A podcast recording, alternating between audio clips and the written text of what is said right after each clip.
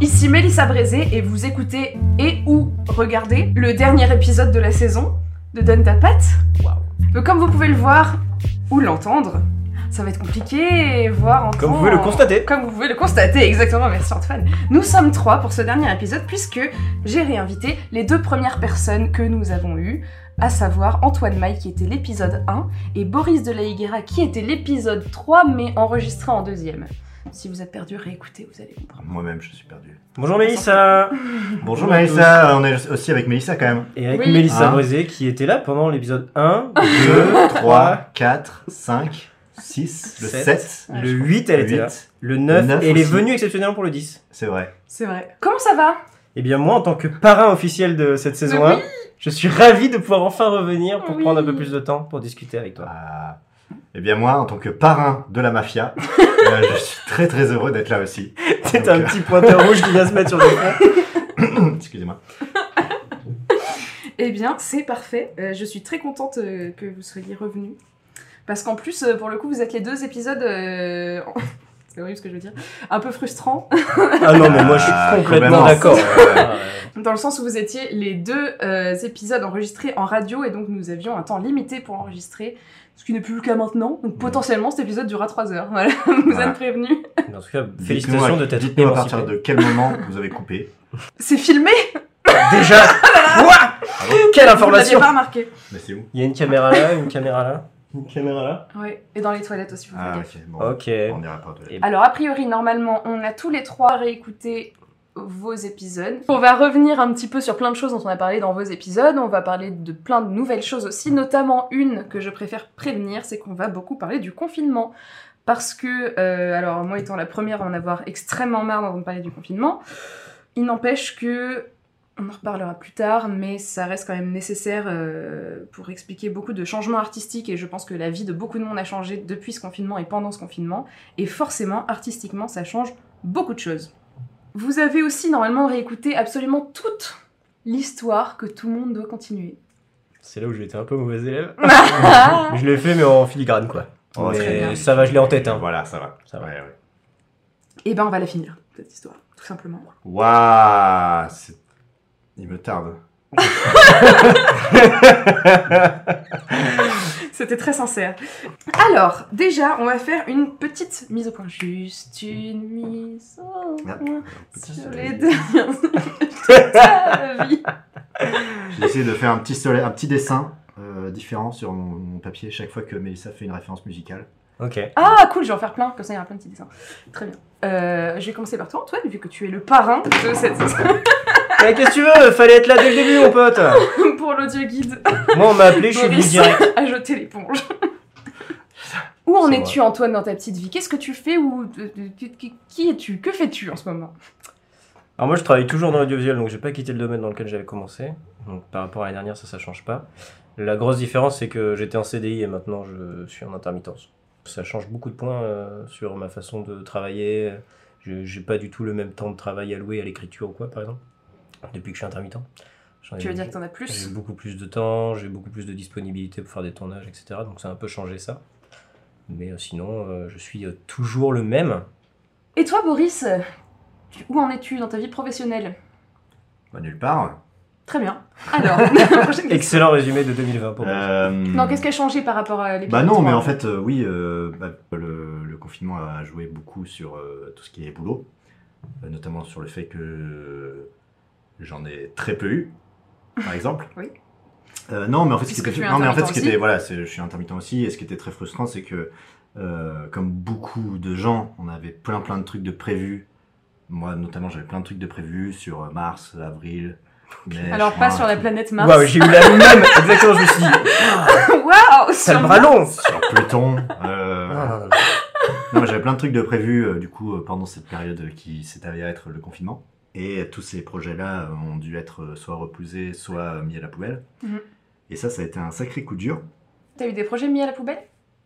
Je sais pas si mis à la poubelle, mais en tout cas, euh, pour Bah. l'instant, qui n'ont pas été faits, quoi. Donc euh, peut-être qu'ils seront, qu'ils seront faits plus tard, mais euh, pour l'instant, on a des trucs qui ont été déjà plus ou moins calés, là, euh, à la rentrée, mais, mais, mais j'ai plein de trucs que j'ai pas recalés derrière, quoi. Donc euh, Mhm. je sais pas si ça sera fait ou pas, on verra. Mais en termes de boulot, oui, c'est sûr que bah, là, ça fait très très longtemps que j'ai pas bossé. Bon, là, j'ai de la chance parce que je, suis- je reviens tout juste d'un, euh, d'une résidence de théâtre euh, Mhm. d'une semaine, donc ça m'a fait du bien de, de T'as eu le doublage aussi entre temps. J'ai eu un peu de doublage, ouais, ouais, carrément. Euh, mais voilà, mais c'est vrai que c'était pas.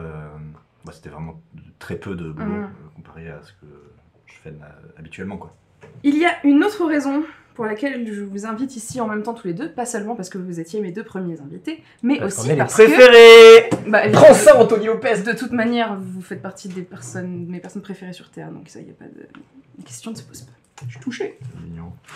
Faire un petit Euh... dessin. oh. Plus qu'un concept autour des dessins, c'est vrai.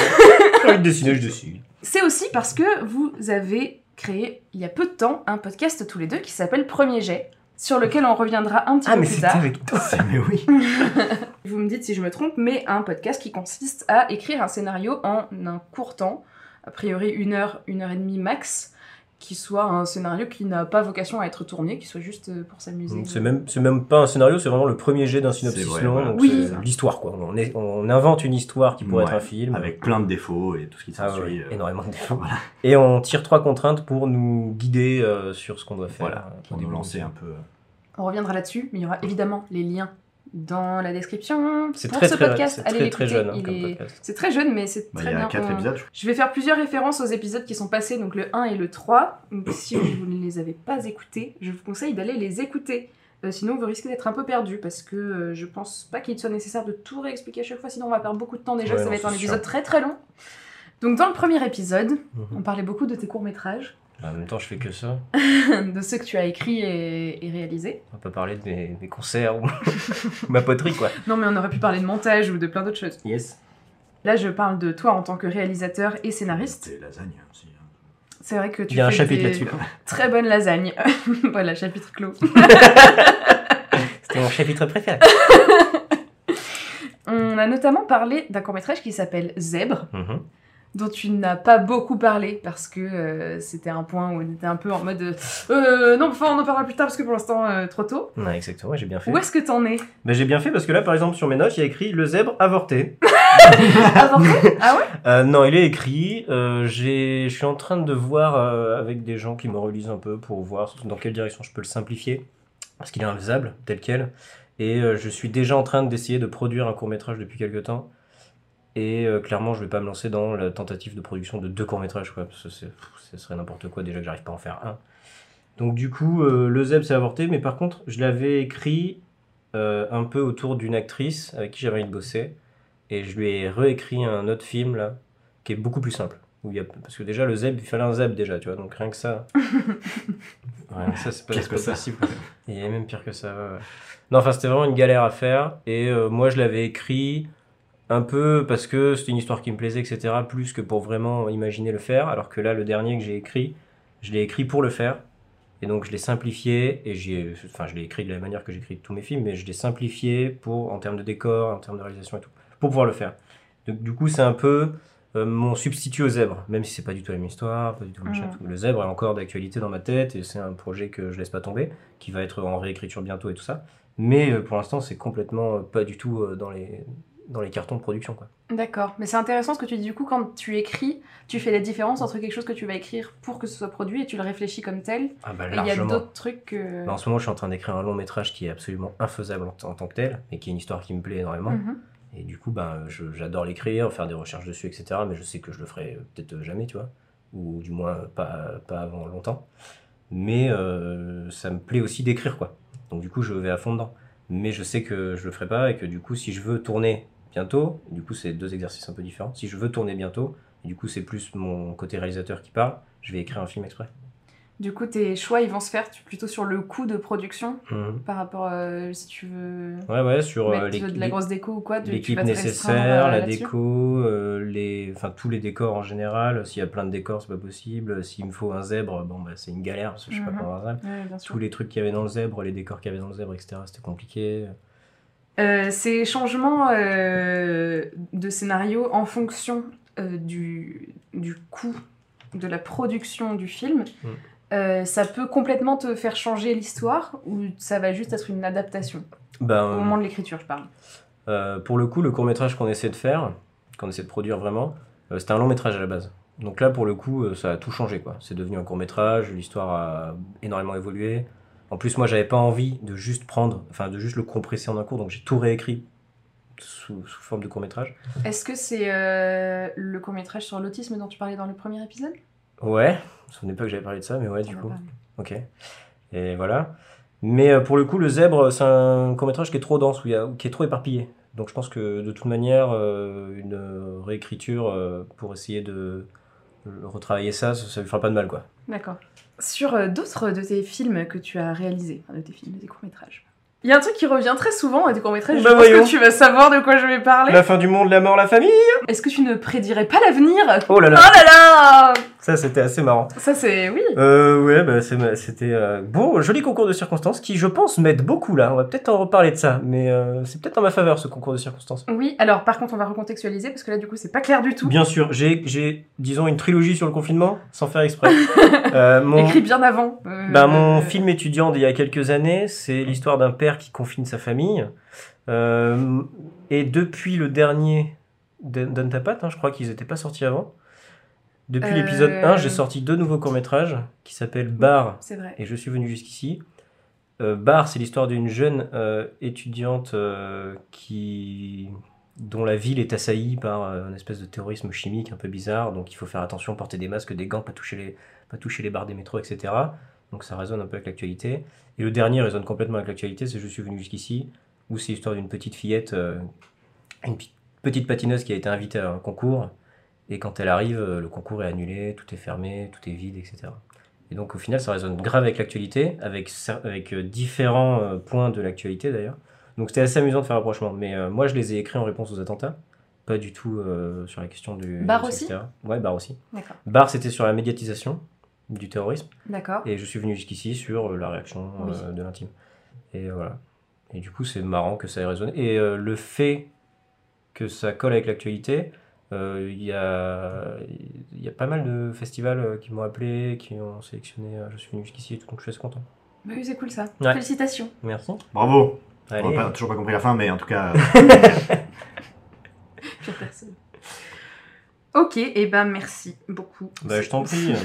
Concis, euh, je peux pas clair, faire clair et concis. Hein. Je peux pas faire plus concis. Tout comme euh, à l'inverse de tes films. L'inverse de la fin de tous tes films. Je déconne, hein, je déconne. Hein. Franchement, les films d'Anthony sont très bien. Allez les voir, ils sont vraiment très très bien. Dans le premier épisode, il y a quelque chose que tu as dit qui m'a marqué et que j'ai noté. C'est que tu disais que tu cherchais encore ta manière d'écrire et ce que tu aimes écrire. Ça te dit quelque chose ou pas? Tu veux que je recontextualise un petit peu? Si j'aime écrire, j'ai dit ça. Non. Que tu tu cherchais, que tu Ah, ce que cherchais ce que toi tu aimes écrire et, et quels étaient Alors. les fondements de, de ce que tu aimes écrire. Tu te souviens de ça? Ouais, ouais, ouais. Est-ce que depuis, tu as l'impression d'avoir un peu plus trouvé ta manière d'écrire à toi qui te plaît? Euh, j'ai pas trouvé la manière d'écrire. En tout cas, euh, je pense que c'est un peu plus clair dans ma tête ce que j'aime écrire et ce que je veux faire, ce que je veux raconter comme histoire. Euh, le confinement y a été pour beaucoup, en Mhm. tout cas. Enfin, le post-confinement surtout. Mais, euh, mais ouais, oui. Le fait de savoir un peu plus ce que tu aimes écrire, ça te permet de. Hmm, Ma question est nulle, mais euh, de mieux écrire entre gros guillemets? De ton point de vue, évidemment. Euh, bah, évidemment, puisque en fait, je me rapproche de plus en plus des histoires que je veux raconter, donc je sais pas si c'est mieux écrit, mais en tout cas, c'est plus des trucs que moi je veux raconter et c'est plus. En fait, c'est de plus en plus personnel. En fait, c'est surtout ça le, le gros travail qui a été fait suite au confinement euh, en moi-même euh, et dans bah, ma allez, création. rentrons à fond là-dedans. Euh, ça a été Allez. plus.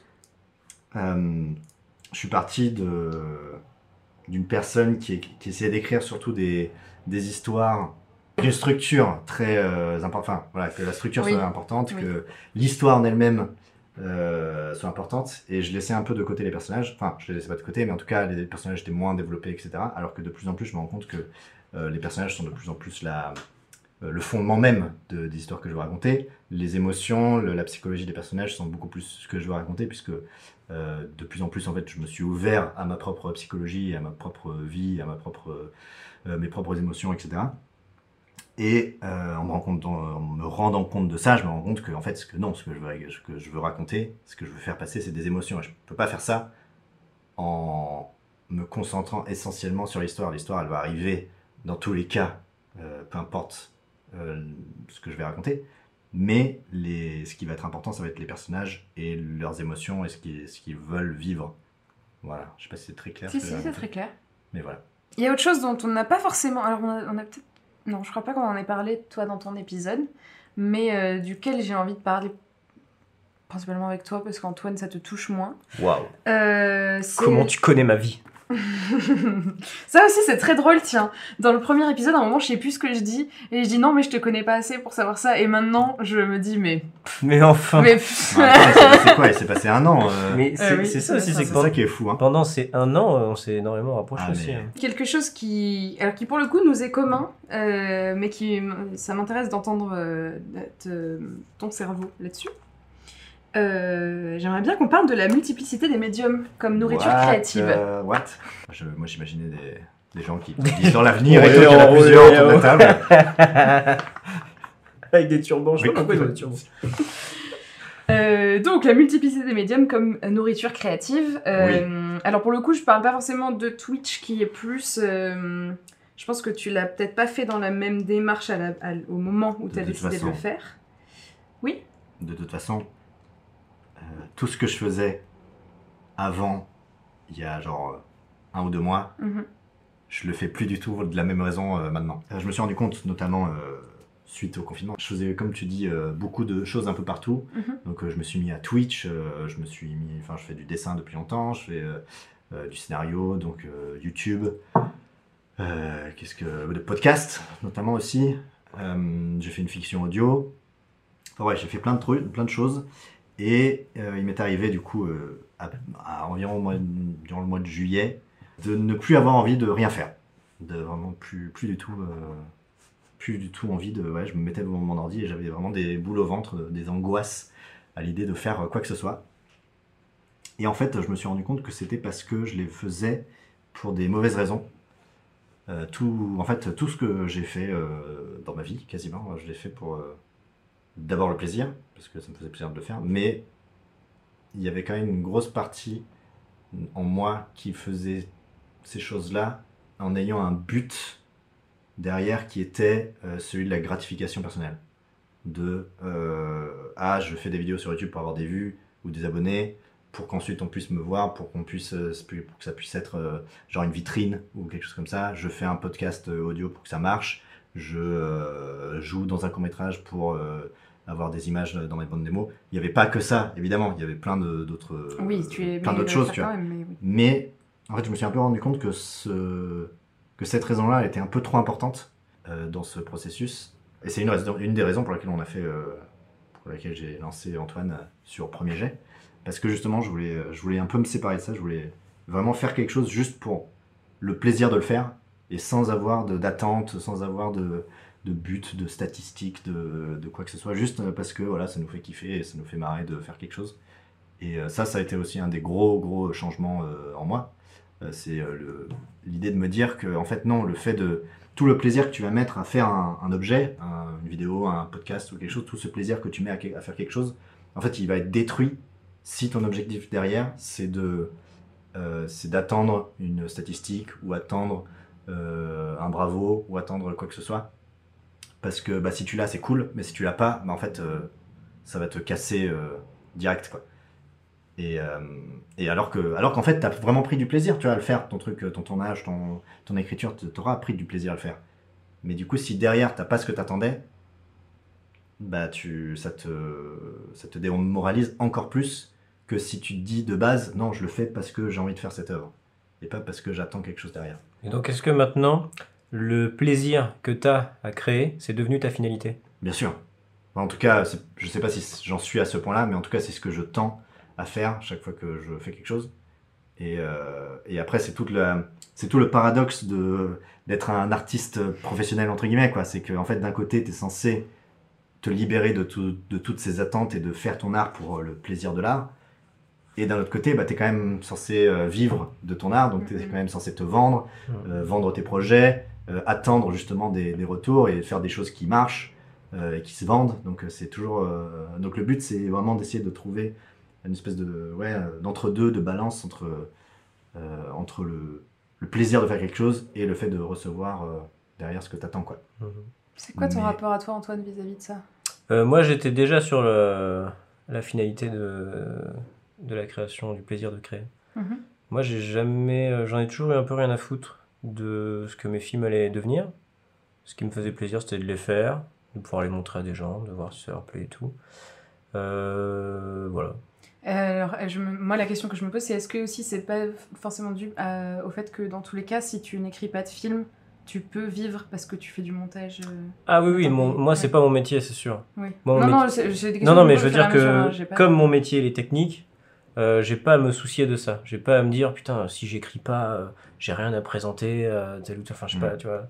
J'ai pas du tout à me soucier de ça. Moi, euh, écrire c'est vraiment un hobby en fait, un plaisir à côté de mon métier. Mm. Donc ouais, ouais, c'est sûr que pour moi c'est complètement différent. Alors que Boris, euh, c'est pas le cas. Bah en fait, c'est un peu le souci, c'est qu'en tant que comédien, déjà c'est compliqué de jouer, donc du coup tu écris des trucs pour pouvoir les jouer.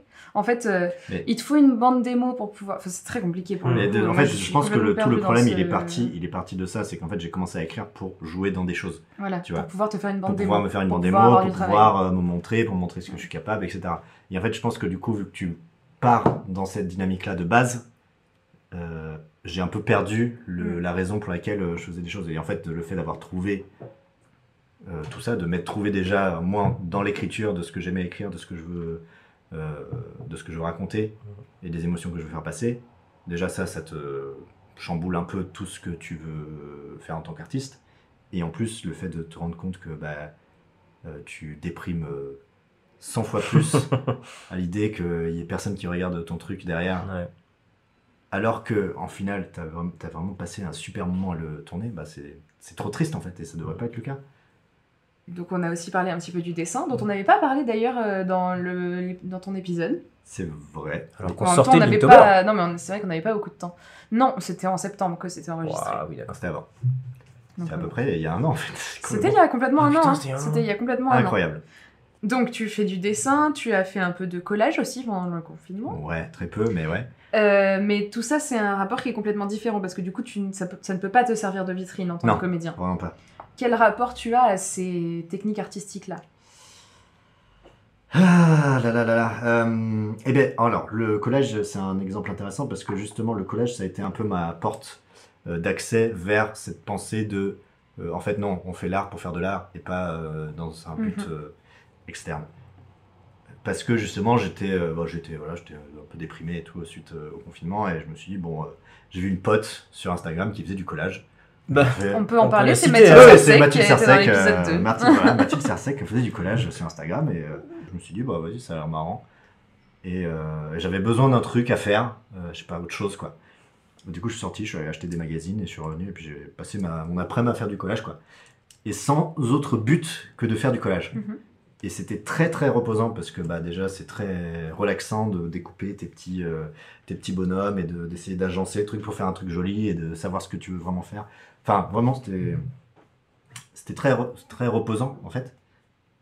Et ça, ça c'est un peu ce qui m'a fait comprendre que, wow, mec, en fait, euh, tu prends beaucoup plus de plaisir en juste faisant quelque chose pour toi et euh, que tu vas pouvoir accrocher euh, chez toi ou quoi, euh, plus que de faire un truc avec la pression de te dire ah putain, il faut vraiment que les gens aiment bien. D'accord. Si, si, ma- très bien. ma Mais du coup, laissons le collège de côté parce Oui. que le collège, t'avais tellement où t'as pris conscience de ça. Oui. Je sais que mm, pour euh, connaître euh, ta salle de bain, parce que nous sommes en train de filmer chez euh, Boris, donc euh, je Mais connais. non, c'est le ce- studio de premier G. ce salle de bain. le studio de Premier G. Euh, euh, dans ta salle de bain, tu as fait un tampon en linogravure, par exemple. Oui, Tu l'as fait vraiment dans le but de faire de la déco dans la salle de bain. oui. Et du coup, ton approche au moment de la linogravure. Euh, J'y connaissais rien. Oui, J'en avais jamais fait. oui. Un peu comme Céline, c'était un peu le même, euh, bah, le même rapport à ça en fait. Je voulais faire Pardon, je recontextualise. Céline, épisode 10, l'épisode qui était juste avant. euh, où elle parle justement de son approche à la linogravure. Bah moi c'était la même chose. C'était, j'avais cette idée, je voulais faire des, je voulais faire des carrelages un peu, euh, euh, un Euh, peu à la dit- portugaise. Des plaques de ciment Non, c'est pas ça exactement. Euh, Ouais. c'était des, carottes de ciment. azulejos, normalement c'est le vrai nom. Donc, euh, Mais en français, dans les magasins de bricolage, ça s'appelle des carottes ciment. mais bon, très bien. Mais en tout cas, voilà, c'est un truc qui est très portugais et avec un, un style un peu comme, comme des fleurs. j'en sais, Mhm. Bref, voilà, je voulais faire ça dans la salle de bain parce que notre salle de bain est dégueulasse. Oui. Et coup, un truc un, un peu, un peu stylé. Et du coup, je voulais faire ça. Et sauf que, évidemment, je pouvais pas remplacer les carrelages euh, en eux-mêmes. Mhm. Du coup, je me suis dit, bah voilà, j'ai fait un tampon et puis je vais tamponner euh, les carrelages. Et là, du coup, je suis sorti, je suis allé, bah, exactement euh, comme Céline, je suis allé au musée, au musée des Beaux-Arts, non Au Géant des au, Géant des Beaux-Arts, euh, j'ai trouvé un machin euh, linogravure euh, de base, quoi, un truc débutant, et puis, euh, puis, voilà, puis je commence à creuser, et voilà, quoi. Mais Oui, sans mais- autre but de. Voilà, quoi. De redécorer, ça.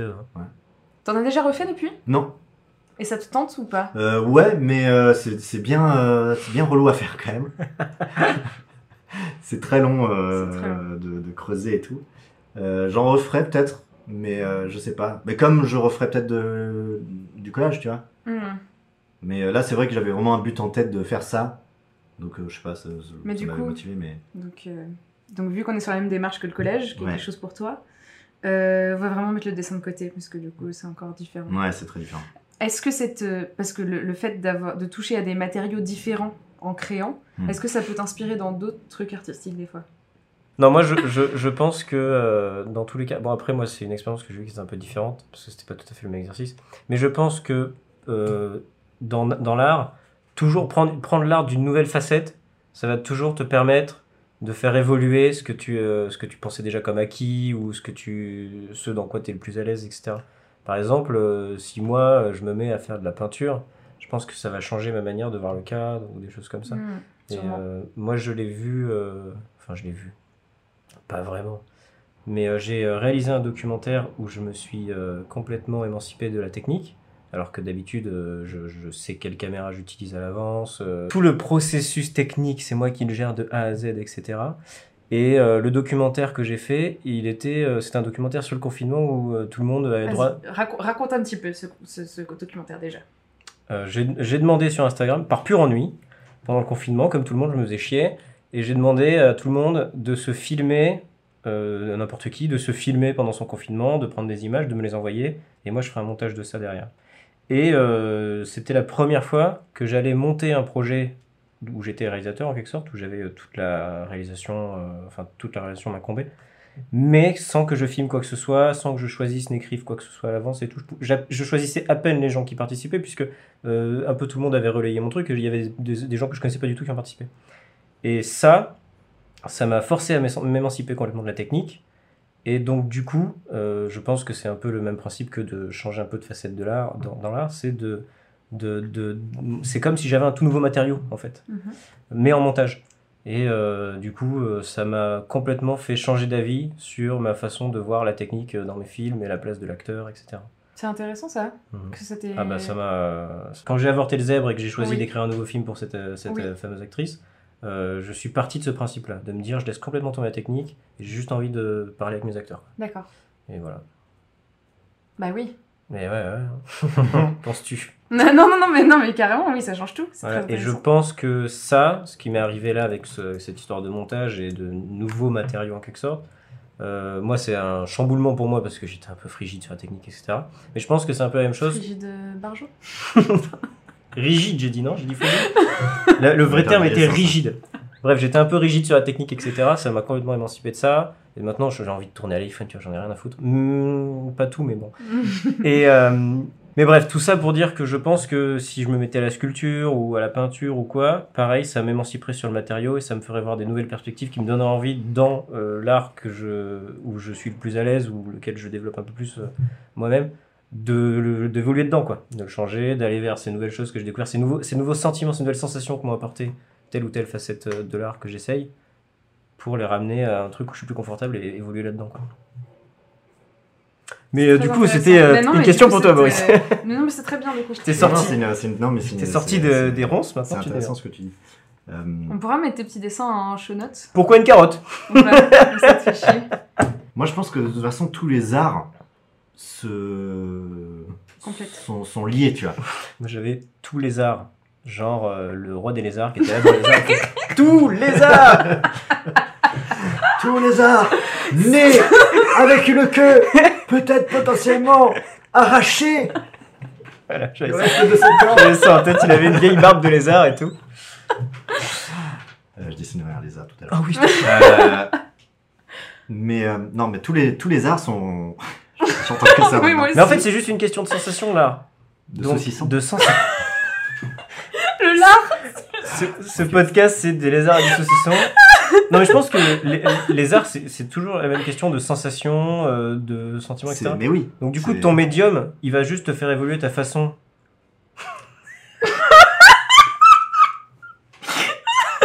ton matériau, le matériau que tu vas utiliser pour ton art, il va te permettre d'ouvrir tes perspectives Mais bien sûr. de- de sensations. Évidemment.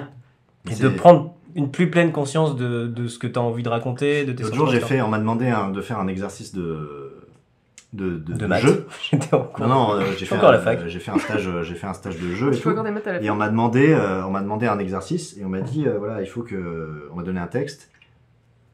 Et l'exercice, c'était de se dire, ok, si le, si le texte était dit par une, par une peinture, quelle peinture ça serait, tu vois? Et du coup, c'était très intéressant parce que, bah, déjà, tu connais pas mille peintures. Mhm.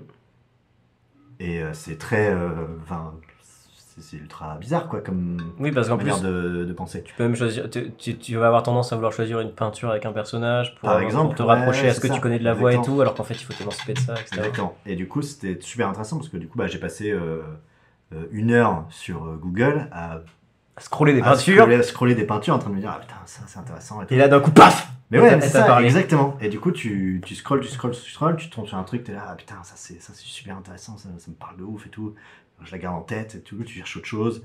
Et euh, du coup, c'est super intéressant parce que tu pourrais pas euh, comme ça te dire ah bah en fait euh, un texte, si ce texte-là c'était une peinture, qu'est-ce que ça serait? Mm. bah, Juste de te dire ça, tu sais là à quel point tu te rends compte que tous les arts se complètent et tous les tout est lié en fait parce que dans, tous les- dans tous les cas, euh, l'art c'est euh, les émotions euh, mis en, en- sur un truc physique quoi. Mm. Et et tu pourrais te dire la même chose avec euh, bah, si, ce, si ce texte c'était euh, une chanson, qu'est-ce que ça serait? Enfin, c'est vraiment. euh, Et pareil, enfin moi je fais des trucs même quand je bosse, euh, euh, quand je bosse un rôle par exemple, je fais souvent des playlists. Où genre euh, je bosse un rôle et tout, je me dis ok euh, si euh, si le, le personnage devait faire une playlist, qu'est-ce qu'il écouterait comme Mhm. musique? Ou euh, les musiques qui me auxquelles me font penser l'histoire, l'univers, le, Oui, parce le que si je peux me permettre euh, de parler à ta place, il me semble que tu fais ça aussi quand t'écris. Je sais plus si on... Je crois pas que Euh, t'en oui, parlé dans si, complètement, épisode, ouais, mais, euh, ça, si je peux me permettre de parler à ta place, il me semble que tu fais ça quand tu manges. et juste avant d'être Et quand tu couché. fais le ménage. Exactement. Pendant la douche aussi. Non, mais, mais oui. Et non, dans la playlist. Oui, euh, sur, pour, euh, sur Spotify. Non, mais pour écrire, je le fais aussi. Euh, genre là, le, le truc que je suis en train d'écrire en ce moment, euh, je suis en train de faire une playlist à côté. Euh, dès que j'entends une musique euh, qui me parle, un truc, je le mets dedans. Et comme ça, je peux réécouter le truc pendant que, pendant que j'écris. Ça me met dans le, ça me met dans le bain. Donc euh, la musique, c'est ultra puissant pour ça. Mais pareil, je l'avais fait pour Hades. Je reprécise donc qu'Hades est le court métrage qu'Antoine tu as réalisé euh, l'été dernier, dont on a parlé dans ton épisode. Ah oui, c'était l'été dernier. C'était en juin exactement qu'il a été tourné. ça. Ouais. Euh, pour lequel euh, donc Boris était comédien et que moi j'étais euh, assistante d'écho de Sophie Sakaro. C'est là où on s'est rencontrés. C'est là où non, nous on s'est rencontrés avant. Bah nous, on s'est rencontrés là. Oui. Ouais. Ça pour dire que du coup, j'avais fait une playlist sur ce, sur cette œuvre-là. J'en fais beaucoup euh, en écrivant aussi. Et, euh, et voilà, donc pour répondre à ta question, oui, évidemment que tous les, euh, tous les arts. Ne t'énerve pas. Enfin, évidemment. Mais évidemment, comme enfin, tous les mais arts. évidemment Mais y a rien là-dedans, quoi Si Pourquoi on parle comme ça avec toi Mais c'est toi qui commence Oui Non mais oui, voilà. Oui. Oui. Oui, Est-ce oui, que, une est-ce bonne que ça répond à ta question Moi je trouve que oui. Eh, ça à ta question non, Euh, dis. Parce que j'ai noté une question qui est qu'est-ce qui a le plus évolué dans votre manière de créer depuis votre Ah bah épisode là. respectif? Ah bah attends, alors là. Et la seconde étant comment est-ce que le confinement a joué sur votre processus créatif? Et je pense que tout ça est lié. Hmm. Donc parlons-en. Euh, toi, on en a un petit peu parlé déjà de ce qui a Oui. évolué depuis. Euh, Au-delà de l'écriture, dans ton jeu d'acteur, est-ce qu'il y a des choses qui ont évolué depuis euh, l'épisode 3 Donc depuis septembre dernier, septembre Bien 2019 évidemment. Euh, je sais pas, c'est un peu compliqué là parce que ça fait un moment que j'ai pas joué. Mais de toute façon, c'est sûr, à partir du moment où toute ma personnalité a changé en quasiment un an, évidemment qu'il y a des choses qui ont changé tout mon rapport aux émotions, c'est plus du tout la même. Euh, oui, euh, oui, évidemment. Mais euh, le problème, c'est que là, ça fait un moment que j'ai pas pu le mettre en pratique vraiment. Euh, à part là, euh, vraiment, c'était euh, c'était une semaine de, de- de résidence, mais c'était plus une approche de, de texte et plus. Enfin, voilà. C'est oui, mais j'ai envie, de, envie de vraiment de mettre tout ça un peu en pratique et voir vraiment à quel point ça a évolué. Je sais que l'écriture, oui, parce que j'ai pu le faire, j'ai pu le mettre en pratique, mais le, le jeu, j'ai pas eu vraiment d'occasion de jeu depuis. Mhm. Donc, euh, Et donc toi, comment euh, ça a évolué tout ça depuis l'année dernière Bon, bah déjà, cette histoire de documentaire, euh, Oui. comme je disais, le fait d'avoir écrit. C'est la première fois que je me confronte au style documentaire. C'est faux. Bon, bref. c'est la première fois que je réalise un documentaire de 52 minutes tout seul. Euh, c'est la première fois que je reçois des images que j'ai pas tournées moi-même. C'est la première Enfin bon, bref, c'est une première fois pour beaucoup de choses et ça a complètement chamboulé ma façon de voir l'écriture, etc. Ben, euh, en fait, euh, il, était, il a toujours été en constante évolution euh, vers du mieux. Donc là, je suis content de. Plutôt positif. Je suis content de, je suis content de l'évolution que j'ai eue en écriture parce que je me suis, je me suis bouffé quelques bouquins de théorie qui m'ont permis de mettre des mots sur des concepts, etc. que j'essayais de capter. Donc là, donc ça c'est cool. Et moi, ce, que, je- ce sur, quoi je dois me concentrer, c'est qu'est-ce que je veux que mes, mes dialogues racontent et comment mon histoire évolue grâce au dialogue, etc. Et comment les dialogues sont un outil de mise en scène et pas un outil d'évolution du scénario. Euh, j'ai réussi à euh, extérioriser tout ça et du coup je suis euh, assez euh, content de ça. Le dernier film, le dernier court métrage que j'ai réalisé, le tournage s'est très très mal passé. C'était C'était Bar. donc je reprécise juste que Bar, donc est celui dont on parlait tout à l'heure, donc le Mhm. court métrage où il y a euh, une, un- du terrorisme chimique Ouais. dans la ville et qu'on doit mettre. Enfin c'est à échelle nationale d'ailleurs, mais euh, Dans la ville, oui, non, mais oui, pour le tout coup à fait. ça se passe dans dans une petite ville. Voilà. Et euh, du coup, ce film-là, ça a été une énorme frustration pour moi parce qu'il y a plein d'éléments que je voulais que j'ai pas pu avoir euh, pour- pendant le film et pour le film, etc.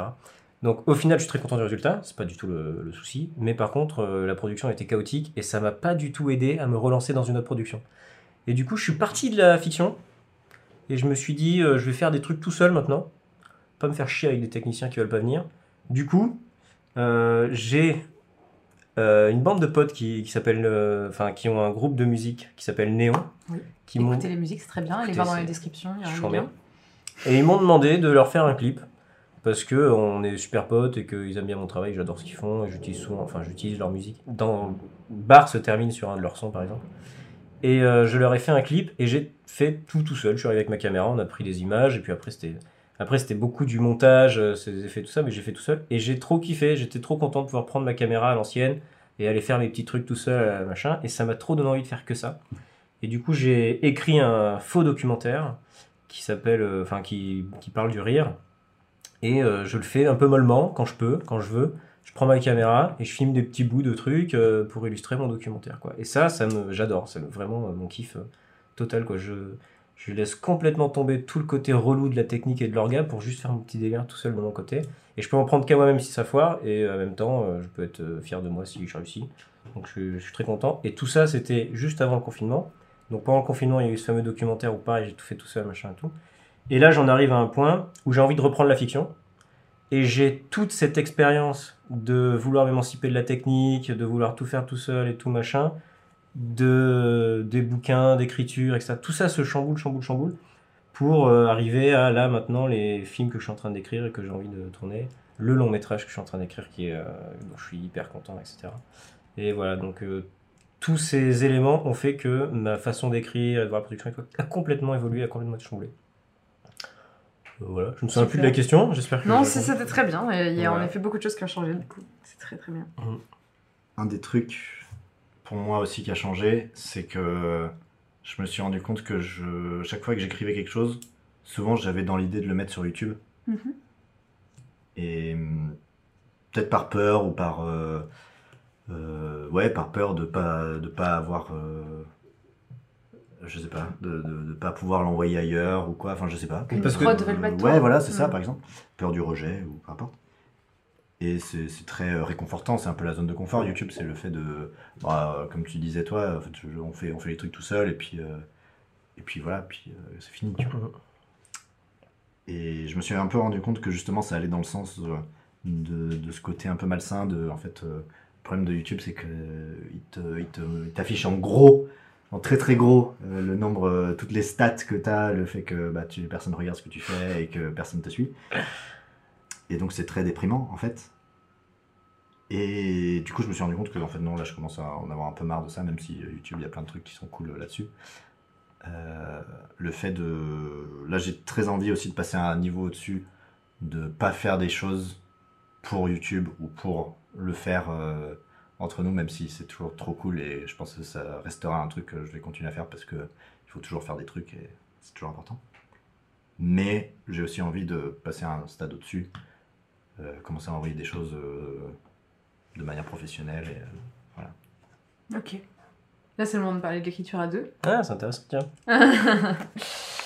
On en a évidemment parlé dans vos épisodes respectifs, Oui. puisque à l'époque, vous aviez tout juste commencé à écrire ensemble pour les premières fois. C'est ça, hein, je me trompe pas? Ouais, c'est vrai. Enfin, c'est surtout que euh, c'était même pas encore ce qu'on fait maintenant. Ouais, C'était encore, juste oui, vraiment encore un peu de réécriture sur des Boris et Gabi. Ouais, puis même et encore, c'était. euh, Il y avait juste eu du coup le moment où tu parlais de trucs que vous aviez écrits, vous deviez mettre 20 minutes et qu'en fait vous aviez passé 3 heures. Ouais, ouais, ça c'est vrai, je m'en souviens. Aujourd'hui, il y a beaucoup plus de choses que vous avez commencé à écrire ensemble. Euh, on va revenir un peu plus dans les détails là-dessus aussi. Mhm. Mais il y a quelque chose qui est euh, très... euh, enfin, moi qui m'a un peu mis la puce à l'oreille en réécoutant vos deux épisodes hier soir. C'est que vous dites tous les deux, à des moments différents, on n'est pas en train de parler de la même chose, on n'est pas exactement dans le même contexte, mais vous dites tous les deux la même chose, c'est que il y a un truc qui vous énerve, c'est quand vous regardez un film en tant que spectateur, c'est de voir les mathématiques dans le scénario. ça c'est hyper intéressant qu'on aborde ça. Euh, oui. C'est-à-dire que quand vous voyez l'aspect technique derrière, euh, que voilà, c'est un schéma assez habituel, ça vous agace. Ouais. Vous l'avez dit tous les deux. Ouais. Moi, je, je- j'ai- j'écoute premier jet. Oh, une fidèle auditrice. Incroyable tu veux un autographe, quelque chose? Euh, ouais. Je suis parrain de Don Tapas, moi, donc. euh, C'est la saison 1, hein, même. c'est pardon. Je profite-en parce que c'est bientôt fini. Bah, c'est mon dernier euh, coup de, de parrain, là. Tu feras toujours partie des parrains. C'est comme les parrains de la Starac, euh, on Ouais, c'est oublie ça. jamais. Waouh. La ref est quand même. Euh, Attends, il y avait Elton John quand même. Donc, 2004. euh, tu Il était rêve de la, de la Starac En toi 2003, ouais. Waouh, waouh, waouh. Quelle chance Euh, Mais parlons de ça, parce que. Parlons de la Starac Non, non, mais Non mais parlons, mais je sais pas là c'est quoi premier la G, la- tu- bah, premier G pour le coup, tu vois, elle nous met en parallèle le fait qu'on n'aime pas voir les maths. Attends, ouais. Mais- Pardon, j'ai un petit diablotin machiavélique dans Non, mais je comprends tout à fait. Je sais exactement où tu vas et t'as totalement raison, j'adore l'idée. Euh, elle, elle nous a mis en parallèle le fait qu'on ait tous les deux dit qu'on n'aimait pas voir les maths dans les Mhm. scénarios, Mhm. euh, construction, etc. Et d'un autre côté, elle nous parle de premier G où c'est des maths appliquées au. Pourquoi? Et bah tout simplement parce que quand tu fais un premier G, tu fais tes traits de construction, tes mathématiques. Donc ça, c'est tes traits de construction. C'est obligatoire, tu es obligé de mettre des, des maths en quelque sorte, mais ça peut être... Enfin, moi j'ai une référence par rapport aux maths parce que j'ai fait un bac S et que je, je- je comprends mieux, mais c'est c'est pas tout à fait ça. Mmh, mais c'est la c'est stru- très clair. c'est la structure, quoi. Si t'as un peintre qui veut faire une peinture, il Bien est sûr. obligé d'appliquer euh, cette espèce de, de quadrillage pour faire, euh, pour faire des perspectives. Exactement. Euh, de- C'est faux, mais il est pas obligé du tout. D'ailleurs, il y en a Non, plein qui l'ont non, pas mais fait, il est obligé de le digérer. pas. Oui, il est obligé de le connaître si- et machin. C'est comme si tu veux dessiner un bonhomme, t'es obligé de faire, euh, de connaître euh, l'anatomie de. Nous, premier G, on a une heure, enfin on on a deux heures et on recoupe, pour écrire un scénario. Donc on est obligé de faire des maths appliquées, on met notre structure, paf paf, on balance nos trucs dedans et tout. Et le deuxième G, c'est effacer les traits de construction pour ne plus voir les mathématiques dans le film. Tu peux les voir dans le scénario, dans le premier G et tout, mais pas dans le film. Et j'irai plus loin en disant que premier G, c'est pas du tout la façon dont j'écris en général. Parce que euh, je pars pas du tout de trois contraintes Oui. et d'un genre et tout. Je pars d'une émotion ou d'un personnage ou d'un concept que je vais aller éclater, etc. Donc c'est une des conversations avec mon personnage. C'est pas du tout une structure. Là, le dernier euh, euh, premier G, par exemple, on se dit ah ben là, faut qu'on rallonge l'histoire. Ah bah du coup, on est à tel, on est au midpoint, on est à tel point, tel truc. Il faut qu'on mette ci, qu'on mette ça. Mm. J'ai mis euh, entre guillemets quand je vois les maths dans le scénario. Et après, j'ai mis avec premier G, j'ai l'impression de faire des maths appliquées. C'est complètement ça. Euh, C'est rigolo, que- oui. Mais enfin, je veux dire, un auteur, euh, il va forcément avoir des traits de construction. Et tout le travail de l'auteur, ça va être de fluidifier son scénario pour que on voit pas les traits de construction, pour surprendre le spectateur, pour réussir à l'attraper, à créer de l'émotion à partir de. Puis en plus, ça. dans le premier jet, on, justement, on, on- on rajoute nous-mêmes des clichés, des trucs Ouais, comme ça ouais, qui sont surutilisés, tu vois. Oui, bien sûr. Donc euh, forcément, tu vois, on n'est on n'est Ouais. pas du tout dans la, même constru- dans la même construction, tu vois. Quand on écrit ensemble, il y a quand même euh, un gros travail sur la construction, etc. Oui. Et après, on essaie de gommer, machin et tout ça. Non, mais la, la construction, justement, pour moi, c'est plus un, euh, une aide à trouver des idées. C'est pas un truc qui va être sur la page à la fin. Ça va être plus en mode, euh, ah bah là, on est à peu près au midpoint, qu'est-ce qui pourrait se passer? Ah oui, il pourrait se passer ça, il pourrait se passer ça, il pourrait se passer ça. Euh, ah mais oui, mais du coup, s'il se passe ça, euh, du coup, ce qu'on a écrit avant, ça marche plus et tout, dans, dans la structure qu'on avait mis en place. Oui, mais c'est pas grave, on s'en fout de la structure, tu vois. Si, si, si ce qu'on a trouvé est mieux, euh, on remplace et on s'en fout de la structure, tu vois. Mais c'est plus un truc, enfin, en tout cas, comme ça, moi, je l'utilise, c'est plus un truc qui va nous permettre de, de, de focaliser notre pensée sur. euh, Enfin, c'est un peu la pelle qui va nous servir à déterrer les idées, quoi. Coup, tu C'est un viens aimant de dire que vous aviez Ouais, ça. deux, deux manières de structurer qui sont complètement différentes. Complètement. Ça n'a rien à voir. Déjà, Alors dites-moi plus, je veux tout savoir. Euh, Boris, il a trouvé euh, un système de construction, de, un, un schéma en quelque sorte, un pattern Que qui- j'aime bien. qu'il aime bien, dans lequel il se reconnaît et tout. Euh, qui est. Tu veux en parler peut-être un peu Euh, Le temps que j'aille me chercher le un- Harmon, euh, le le cercle Ouais. Bernard Mann, qui est donc le créateur de Rick et Morty et de Community notamment. Notamment. Et de Euh, Harmon Quest, regardez, c'est de Harmon. Quest. oui. et euh, du coup, lui, il a, une, euh, il a inventé carrément, euh, le gars, le melon, il a inventé une, une méthode de stru- pour structurer les scénarios. Mhm. Et il est, très, euh, il est très attaché à la structure et très attaché à plein de choses, d'autres choses, mais en tout cas, la structure, pour lui, ça passe- tout passe par ce truc-là.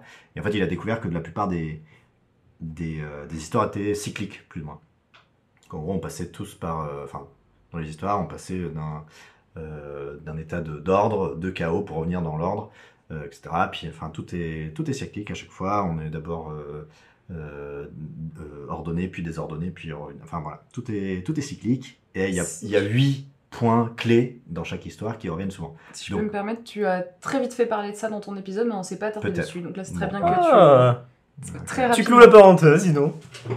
C'est un cycle. Tu vois, Donc- C'était un cycle. C'est bien, c'est Ouais. Euh, et du coup, euh, j'ai découvert ça et en fait, euh, j'ai trouvé ça très chouette comme outil justement pour utiliser, comme ce que je disais, euh, comme, euh, euh, comme façon de me dire, ok, qu'est-ce qui pourrait se passer?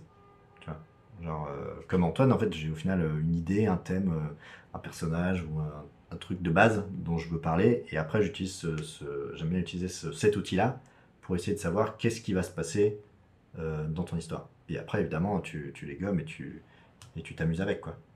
Euh, moi j'utilise ce truc là souvent parce que je trouve qu'il est super pratique quoi. Et que pour te faire vraiment une idée euh, dès le début de où tu peux aller, c'est super, euh, c'est super chouette quoi. Et c'est très visuel aussi. Et c'est très visuel et c'est très. euh, Ouais voilà. D'accord.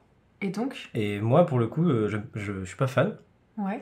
Et euh, quand j'écris pour moi, je travaille pas du tout comme ça. Je travaille pas du tout autour de la structure et tout.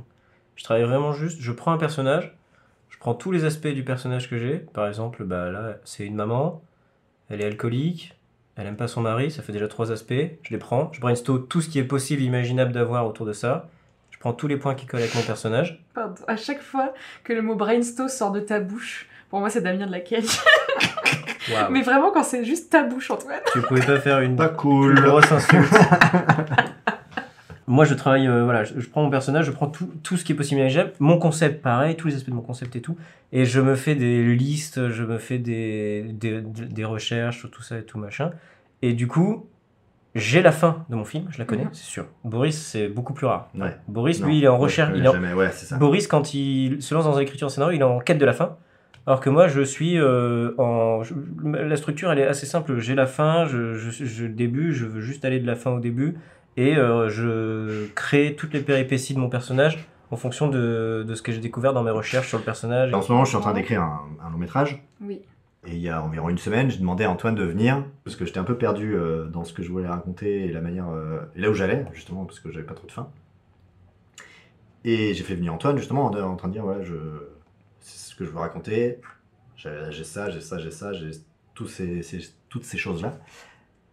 Et du coup, c'était intéressant parce que on a fait, on a fait le, le cercle d'Hermon, mais on a fait aussi ta technique à toi. On a aussi fait des listes. euh, ok, donc euh, qu'est-ce qui pourrait se passer? C'était la première fois que je travaillais comme ça, parce qu'au final. euh, T'as jamais vraiment euh, imposé ce truc Mais j'expliquerai pourquoi. Enfin, j'expliquerai pourquoi. Bah, je- ça m'intéresse, justement. je sais Bah, pas pourquoi, parce que moi, quand j'écris pas mes films à moi, je me pose sur, sur ta façon de faire. Et sur- parce que c'est pas un projet qui est intime à moi et tout. Et euh, par exemple, quand j'écris pour toi, je suis plus. Enfin, quand, j'écris, euh, quand on écrit ensemble, Ouais. on écrit tes, tes films. Donc je suis plus à la recherche de ce qu'il y a dans ta tête et ce qu'il faut faire sortir de ta tête Ouais. que euh, de ma façon de travailler à moi. Donc les listes, c'est un truc un peu plus. euh, Mais là, du coup, on a fait. Mais oui, mais c'est intéressant, justement. Enfin, moi, j'ai trouvé ça trop cool. enfin, C'est dommage, euh, c'est dommage de, Ben, de, de mais- l'avoir, euh, de l'avoir sorti que maintenant, quoi. Mais non, mais maintenant. euh, Mais mais parce maintenant, que euh, trop tard. quand, j'ai, quand c'est un projet, euh, quand, je, quand c'est un projet un peu lourd comme ça, là, il y avait plein de personnages et tout, tu vois, donc euh, c'est, intéressant. Ouais, ouais, mais complètement. Mais du coup, c'était vraiment intéressant et ça fait ressortir plein de choses. Et ça, Mhm. enfin, du coup, ça, ça a débloqué tout le reste, quoi. Ben, ça, ça, c'est la façon dont on écrit, parce que en fait, c'est pas vraiment qu'on écrit ensemble, parce que sur premier jet, on écrit un peu plus ensemble, en quelque sorte. C'est-à-dire Oui. que c'est pas un projet à toi ou à moi, Oui, oui. c'est, euh, ça sort du nulle part, on s'en fout. Mais euh, quand on écrit sur, ensemble, on écrit sur tes scénarios. Oui. Et donc, du coup, mon rôle à moi, ça va être d'essayer de comprendre euh, ce qu'il y a dans ta tête qui veut pas sortir. Après, est-ce que, euh, en soi, quand des personnes écrivent ensemble, est-ce que à la base, c'est pas l'idée d'un des deux et pas l'idée des deux en même temps? C'est très rare, en fait, d'écrire comme vous le faites dans premier jet. Généralement, c'est quelqu'un qui a une idée qui dit putain, j'ai envie d'écrire là-dessus, et son pote lui dit vas-y, on écrit. Mais c'est l'idée d'une personne quand même. Je sais pas, j'ai jamais écrit plusieurs comme ça autrement. On a déjà fait, euh, j'avais fait un film où on a- qui était un film choral où on était trois à écrire et chacun écrivait sa partie de son côté et ça faisait Oui. un film. Ouais, c'est encore différent. C'est tout, quoi. c'est vraiment- Bah, premier jet, c'est vraiment oui, de toute façon. euh, Oui, mais vu premier que, jet, vu que de base, on cherche, Bah oui. euh, on n'a rien. Premier jet, c'est les films Non, mais c'est ce que je dis, c'est encore un autre contexte, mais ça n'a pas vocation à être produit. C'est vous qui écrivez Ouais. ensemble, justement. C'est le- le contexte même euh, de l'objet. Mais est-ce que vraiment, dans la vraie vie de on veut faire produire un Bah film non. Bah, euh, Je suis pas sûre que Non, les non, idées bah, viennent sûr. deux en même temps. Ah, j'en sais rien. Tu hein. vois, je pense pas que tu te dises. euh, C'est très drôle parce que justement, donc moi je, je lis un livre euh, donc euh, qui euh, s'appelle euh, euh, Ah oui, c'est intéressant ça. Le truc de la comédie musicale. Oui, Et qu'il y a plusieurs personnes qui écrivent sur une comédie musicale. Que chacun Oui. a un rôle différent. oui, mais trop intéressant ça. Oui, oui, bien sûr, mais euh, donc je, je lis un livre qui est euh, comment fonctionnent les comédies musicales et comment euh, écrire la sienne. Et donc ça m'a ça m'a fait un petit peu bizarre en commençant le livre j'ai trouvé ça très intéressant parce que euh, la personne l'auteur dont j'ai oublié le nom, Julian Woodford, quelque chose comme ça. Très, très oublié comme. Non, je suis je suis sûre. Ogood, enfin, je, je, suis quand même oublié. hein. que Ce soit ça du tout. Je fais euh, de, au pif, mais dit donc voilà, si vous voulez écrire votre comédie musicale, faites comme ça. Mais il part aussi du principe qu'il est possible que des personnes se soient rejointes en se disant tiens, si on écrivait une comédie musicale, et il s'assoit et il commence à réfléchir à ce que chacun veut et ce que chacun ne veut pas dans Mhm. une. Enfin, il y a des techniques très intéressantes. euh, euh, pour Mais- l'écriture à plusieurs, pour le coup, c'est extrêmement Mais il intéressant. dit, euh, il dit surtout, enfin j'ai vraiment parcouru le truc. euh, Oui, bah oui, mais- Oui, coup, tu l'as eu dans les mains 10 minutes. tu parles complètement en connaissance de code. euh. Mais non, mais en fait, ce qui est, ce qui est intéressant avec les comédies musicales, c'est que, ce que moi, ce que j'ai compris, c'est qu'en fait, euh, t'as plusieurs personnes qui ont un rôle très différent oui, dans les comédies musicales. T'as la personne qui va écrire les paroles, t'as la personne qui va écrire l'histoire, t'as la personne qui va écrire les, les musiques. Mm. Euh, t'as- et du coup, en final, dans une comédie musicale, tu peux avoir trois ou quatre personnes qui vont Ouais. participer à Ouais, l'écriture. ouais, quoi. parce Tu que c'est des euh, métiers différents. Exactement. C'est ça. Et donc, soit tu peux tout faire euh, à une personne. Après, souvent, souvent, ça se fait à deux ou trois. Euh, la plupart du temps, ça se fait quand même à deux, où tu vas avoir euh, le compositeur ou la compositrice et le librettiste ou la librettiste. Et ensuite, celui ou celle. Tu. Oui, tout à fait, merci. Euh, donc, la pas personne le- qui va. L'endroit où t'achètes tes livres les- t'es fatigué quoi. Euh, donc le ou la librettiste, c'est la personne qui va écrire euh, en fait euh, l'histoire dans son idée, euh, le déroulement de l'histoire et les dialogues s'il y en a, parce qu'il y a beaucoup de comédies musicales dans lesquelles il n'y a pas de dialogue. Oui. Euh, ensuite, il y a donc la personne qui écrit les paroles, qui souvent est soit la personne à la composition de la musique, soit la personne qui fait le livret. Des fois, c'est une troisième personne à part entière. livrettiste, ça vient de livrer. Ça vient de livret, tout à fait. Ça vient c'est de étonnant. libretto, exactement. Qui veut dire petit livre. en Qui- voilà, exactement. Eh ben, franchement. C'est vrai en plus. Mais livrer le- veut dire petit livre en français, hein. Enfin bon, je veux pas te vexer, Boris. Mais... Mais euh, enfin, dans tous les cas, voilà, moi j'étais euh, j'étais très surprise de voir ça, en fait, qu'il expliquait vraiment euh, ce truc de bah, si vous voulez juste vous poser, vous avez votre team et vous voulez écrire une comédie musicale, bah faites comme ça. Mais je pense que c'est assez rare que ça fonctionne comme ça en fait. Ou alors. Sauf si c'est une commande. Et là, c'est encore autre chose. Non, mais moi, ce que je voulais, je voulais rebondir sur le fait qu'il y a plusieurs personnes qui écrivent dans une comédie musicale, mais Mhm. aussi, il peut y avoir plusieurs personnes qui écrivent dans un scénario. Tu peux avoir un dialoguiste qui s'occupe plus des dialogues, Ouais, mais mais c'est très hein. rare, quoi. Surtout en France. en Mais cas. tu peux avoir deux personnes euh, qui écrivent au même titre euh, un scénario. je Bien pense. sûr, bah, tu regardes les frères Cohen. C'est juste. Ouais, je pense à Toledo Nakash, mais je suis pas sûr qu'ils bossent comme ça. Je sais pas en fait. Hmm, je sais pas. J'ai peur Ou, de parler euh, pour des gens que je connais pas. Dans le premier épisode, tu disais que tu écrivais euh, en partant de toi et donc que souvent tes, tes personnages à la base étaient masculins Mhm. et qu'ensuite tu les transformais en personnages féminins parce que pourquoi pas. Mhm. Pour plein d'autres raisons, écoutez le premier épisode, mais parce que pourquoi pas, c'est l'idée. Mhm. Euh, Aujourd'hui, ça, ça a changé. Ouais. Vas-y, dis-moi plus. Euh, ça a changé parce que à force de faire ça, j'écris directement un personnage féminin. Oui. Je passe même plus par la phase euh, personnage masculin. Maintenant, j'ai quasiment euh, immédiatement un personnage féminin. Sauf certains cas. hein, Enfin, c'est pas, Ouais, oui. c'est pas, très important. Mais par exemple, le, le- long métrage que j'ai écrit ou des trucs comme ça, ou même sur Premier G d'ailleurs, j'ai un personnage féminin en tête. Ça vient peut-être du fait que durant mon temps à Paris, j'ai plus rencontré des actrices avec qui j'ai envie de travailler que des acteurs. Et que du coup, les films que j'ai écrits ou les derniers courts-métrages que j'ai fait, c'était pour ces actrices-là, etc. C'est justement là-dessus que je veux m'attarder. Mhm. Hmm. Intéressant ça. Est-ce que tu as parfois des scénarios qui sont inspirés de personnes que tu rencontres et que tu as envie de voir jouer? Ou est-ce que c'est plutôt tu as une idée, mais par contre les personnages que tu vois dans ces concepts-là sont les personnes que tu as rencontrées? Il y a deux cas de figure. Euh, j'ai des scénarios. Par exemple, le scénario de l'autiste, je l'ai écrit euh, bien avant de rencontrer la personne que je voulais pour ce rôle-là. Et quand je l'ai rencontré, c'était une épiphanie. Je me suis dit, putain, mais c'est complètement elle, quoi. Et euh, c'était tellement elle que je lui ai fait lire. Et elle m'a dit, euh, je, je sais pas trop si je vais me sentir à l'aise parce que je me reconnais trop dans le rôle et tout, machin. Et moi, euh, quand je suis passé en phase de réécriture, et surtout pour l'écriture du court métrage, bah, du coup, je savais que c'était elle que je voulais, et, c'est elle que j'avais en tête. Donc j'ai un peu écrit euh, pour elle en quelque sorte, même si elle allait complètement refuser le projet, c'était sûr. Euh, ensuite, petit à petit, j'ai continué à écrire des trucs par-ci par-là, et j'ai eu, cette même épiphanie pour d'autres. Par exemple, le zèbre, je l'avais écrit une première fois, j'ai rencontré l'actrice que je voulais, sans savoir que c'était elle que je voulais. Quand j'ai rencontré, ça m'a fait tilt. Et du coup, euh, pareil, euh, au moment de réécrire et tout, c'est elle que j'avais en tête, etc. Et euh, c'est cette fameuse actrice. Maintenant, je lui ai carrément écrit un film rien que pour elle, Hmm. parce que j'ai envie de travailler avec elle et que j'aime bien. Et euh, le long métrage que je suis en train d'écrire, ben euh, maintenant, euh, la moitié des personnages que j'ai écrits, euh, j'ai les actrices euh, ou les acteurs euh, déjà en tête, quoi. Donc euh, leur façon d'être est un peu inspirée de euh, leur façon de jouer Hmm. ou de ce qu'ils m'ont déjà fait ressentir dans des œuvres dans lesquelles ils ont joué, etc. Je me fais une réflexion euh, quant à la, à la tristesse cinématographique. Pas de thé. C'est horrible ce que je viens de dire. Ouais, moi je suis à deux doigts de quitter le tournage là. Euh, quant à la tristesse en tant que comédien de devoir toujours jouer des rôles. euh, en fait, si tout le monde. euh, pense- c'est très intéressant. Non mais et- je, ça, ça, je l'ai mais bien en que tête. du coup, si mais tout le monde euh, pensait comme ça, alors euh, en fait, il, en faut, tant que il- comédien, il ce faut serait pas voir ça. Mais euh, j'ai pas euh, négatif. Non, non, mais, enfin, euh, non, mais je vois complètement la, la réflexion et du coup c'est intéressant, j'ai envie d'en parler. Je vois pas ça comme du coup je vais lui refiler le même rôle dans lequel je l'ai vu. Je vais plutôt voir ça dans genre cette émotion qu'elle m'a sortie à ce moment-là sur, sur scène ou quoi. euh, elle, elle, elle, euh, dégage vraiment quelque chose avec cette émotion, j'ai envie de la pousser plus loin, etc. Mais là par exemple, cette histoire de mère alcoolique, c'est un truc qui a des années-lumière de tout ce qu'elle a déjà fait, tu vois. Euh, Enfin voilà, c'est des trucs comme ça. Donc moi, je, je, quand je dis que euh, m'inspire dans ce qu'elles ont fait, etc., c'est aussi peut-être je suis inspiré par prendre le contre-pied de ce qu'elle a déjà fait ou des trucs comme ça. Ça veut pas dire que du coup j'ai envie Oui. de, la, de lui faire faire le même. T'as envie de travailler avec cette personne. Oui, complètement, c'est ça. oui, d'accord. Voilà. Très bien.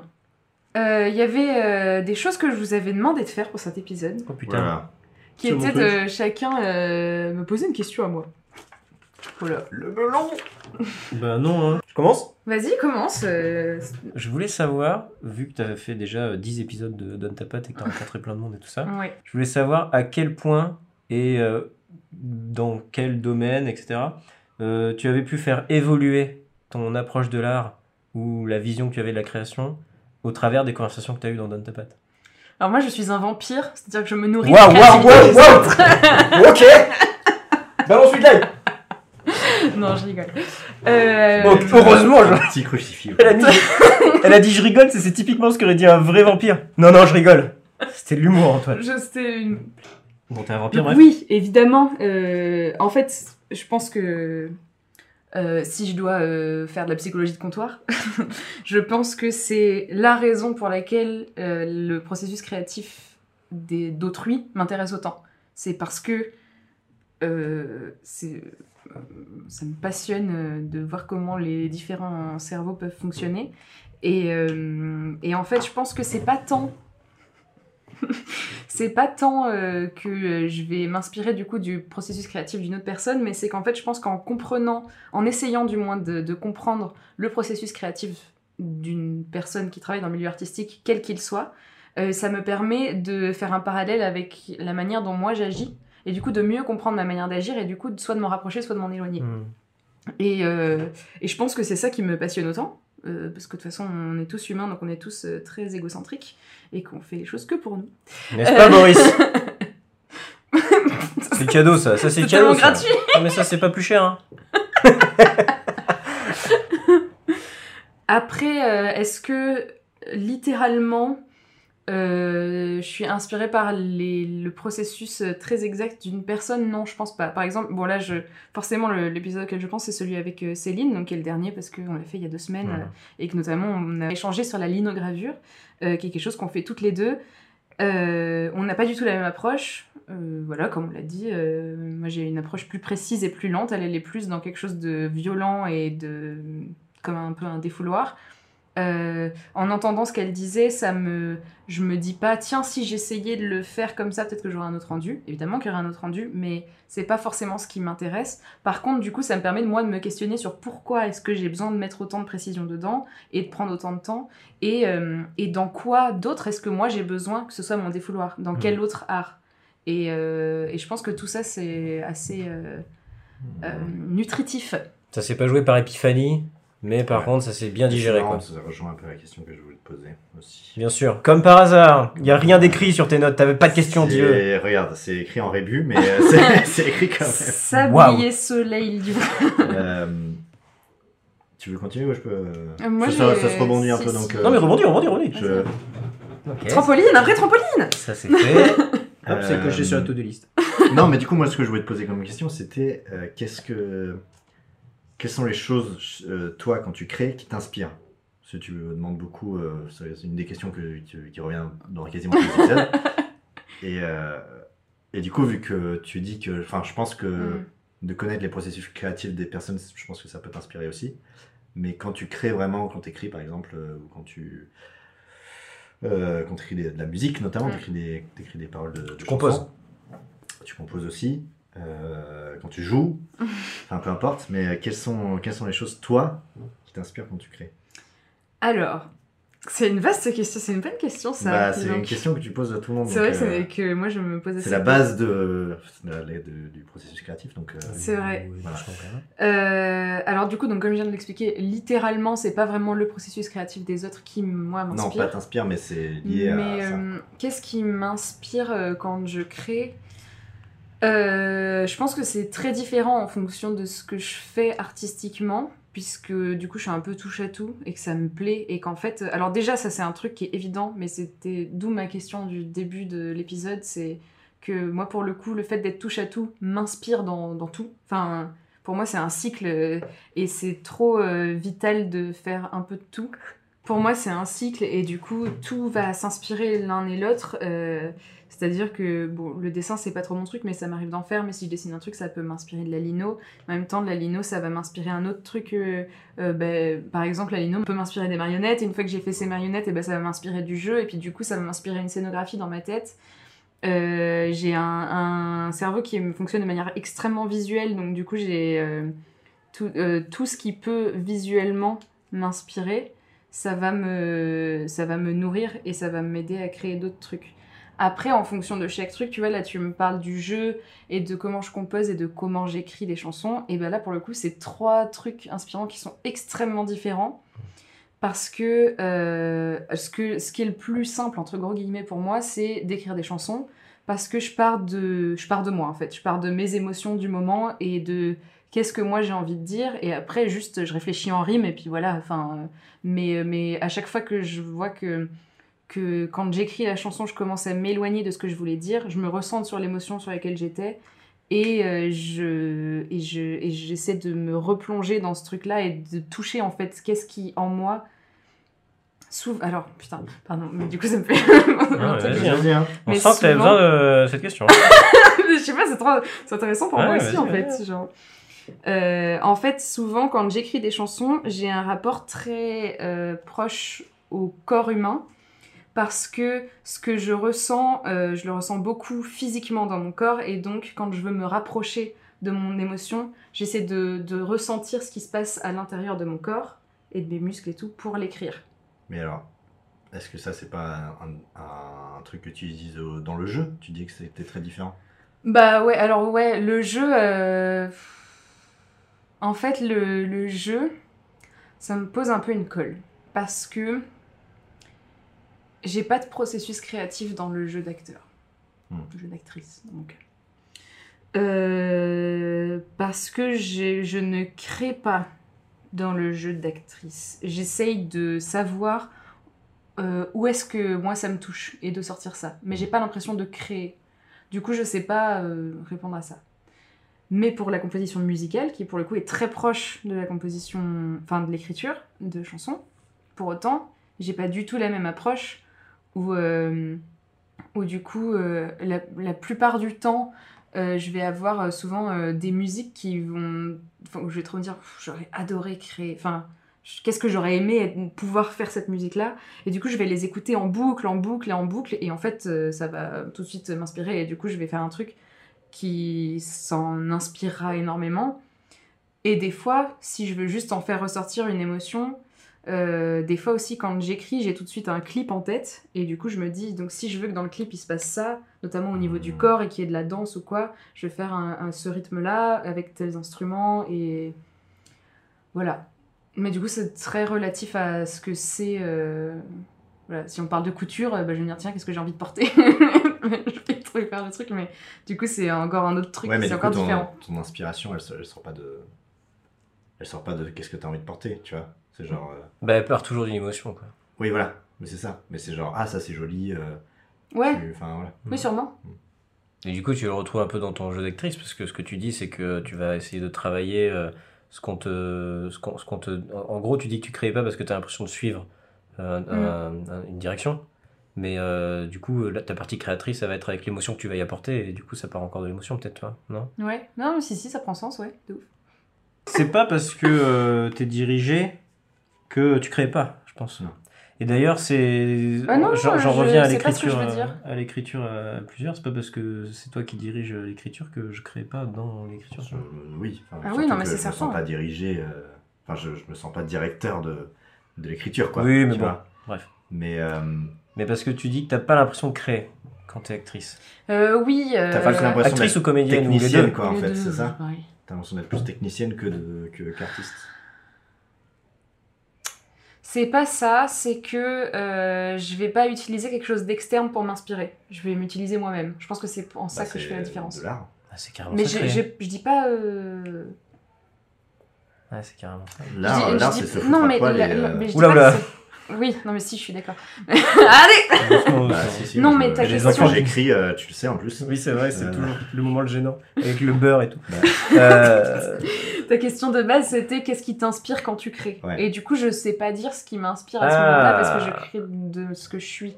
Alors que sur les autres trucs, je prends des inspirations extérieures. Ah oui, donc c'est pas que t'as. Du coup, c'est complètement l'inverse. Tu t'as dit, j'ai pas l'impression de créer, mais en fait, t'as pas l'impression de t'inspirer pour créer. Hmm. Quand tu joues. C'est un truc qui vient vraiment de toi. et ouais, et Ouais, en même temps, sûrement que si, inconsciemment, euh, que tu Bah, t'inspires de toute forcément de ce que manière, t'as déjà vu, tu euh, enfin, tout, tout l'acquis euh, n'est pas né- négligeable Ouais, dans l'art. hein, mais, euh, Ouais. C'est intéressant. c'est vrai que c'est intéressant. Mm. T'aurais dû faire ça à chaque, euh, chaque podcast. Ouais, euh, genre interviewer des gens au, su- au sujet de leur processus créatif. Ouais, vraiment, j'aurais dû faire ça. T'aurais dû, tu devrais faire une émission où, par exemple, c'est le parrain qui t'interviewe. Enfin bon, je propose ça euh, comme ça, mais euh, Comment ça voilà, hein. c'est pas du tout pour revenir dans l'émission que je. Tu veux qu'on fasse un petit bonus, Antoine? Un Donne ta patte 11 avec Mélissa Brézé. Animé par Antoine Maille. Il est temps de finir l'histoire que tout le monde doit continuer. Donc l'histoire que tout le monde doit continuer, si jamais c'est la première fois que vous entendez un épisode de Donne ta patte ou que vous le voyez, alors le voyez oui c'est forcément la première fois, que vous l'entendez, euh, pas forcément. Mais si c'est le cas, Et ben vous êtes. euh, vous êtes dans la gars. merde Rattrapez votre retard. Euh, L'histoire que tout le monde doit continuer, c'est donc une histoire qui a été commencée par Antoine Maille ici présent. La boucle est Dans le premier épisode. Commencé Bah oui. par Antoine Maille, quoi. Dans le premier épisode. Euh, Qui a surtout été magnifiquement continué par toutes les autres et qui a personnes été ont continué d'épisode en épisode, tout à fait, par chaque invité. Moi, si je peux dire un mot, euh, je trouve ça incroyable. J'ai adoré euh, écouter euh, tous ces gens euh, Bah, rajouter trop leur bien. pierre à l'édifice. Je me suis senti même, euh, euh, comment dire, euh, Humble. non, frileux. J'avais un peu froid à ce moment-là. Non, non, mais enfin, je trouve ça, je trouve ça trop cool. Ils sont partis hyper loin et tout. J'aurais jamais Ouais. cru qu'on serait Ouais. parti aussi Ouais, loin. mais moi non plus. hein, Donc, je suis trop content. ouais. Je trouve ça génial. Bah, trop cool. Euh, sachant que, je tease un petit peu déjà, il y aura un épisode bonus avant la deuxième saison, qui sera très long, Pardon? puisque ce sera l'ajout de tous les bouts d'histoire que tout le monde doit continuer. Alors ça, Si vous avez le courage de l'écouter, c'est c'est pour vous, c'est cadeau. Euh, voilà. c'est du gros gros taf là. hein. Bah, Déjà là, sans je- nous, je vous le dis, hein, sans nous, il y a 1h20. Oui, c'est ça, exactement. Pour Voilà. l'instant, ça Et dure avec 1h20. nous, il y a 2h40. Est-ce qu'on résume toute l'histoire? Je ne suis pas sûre. C'est le moment Moi, de mon happening. euh, C'est le moment de ton happening? Eh Il oui. n'y a pas besoin. C'est le moment. des- Eh ben, on est... on a hâte. Previously, dans l'histoire que tout le monde doit continuer. Le mec, il est parti à Paris pour faire ses études et il est revenu en mode euh, burn-out, quoi.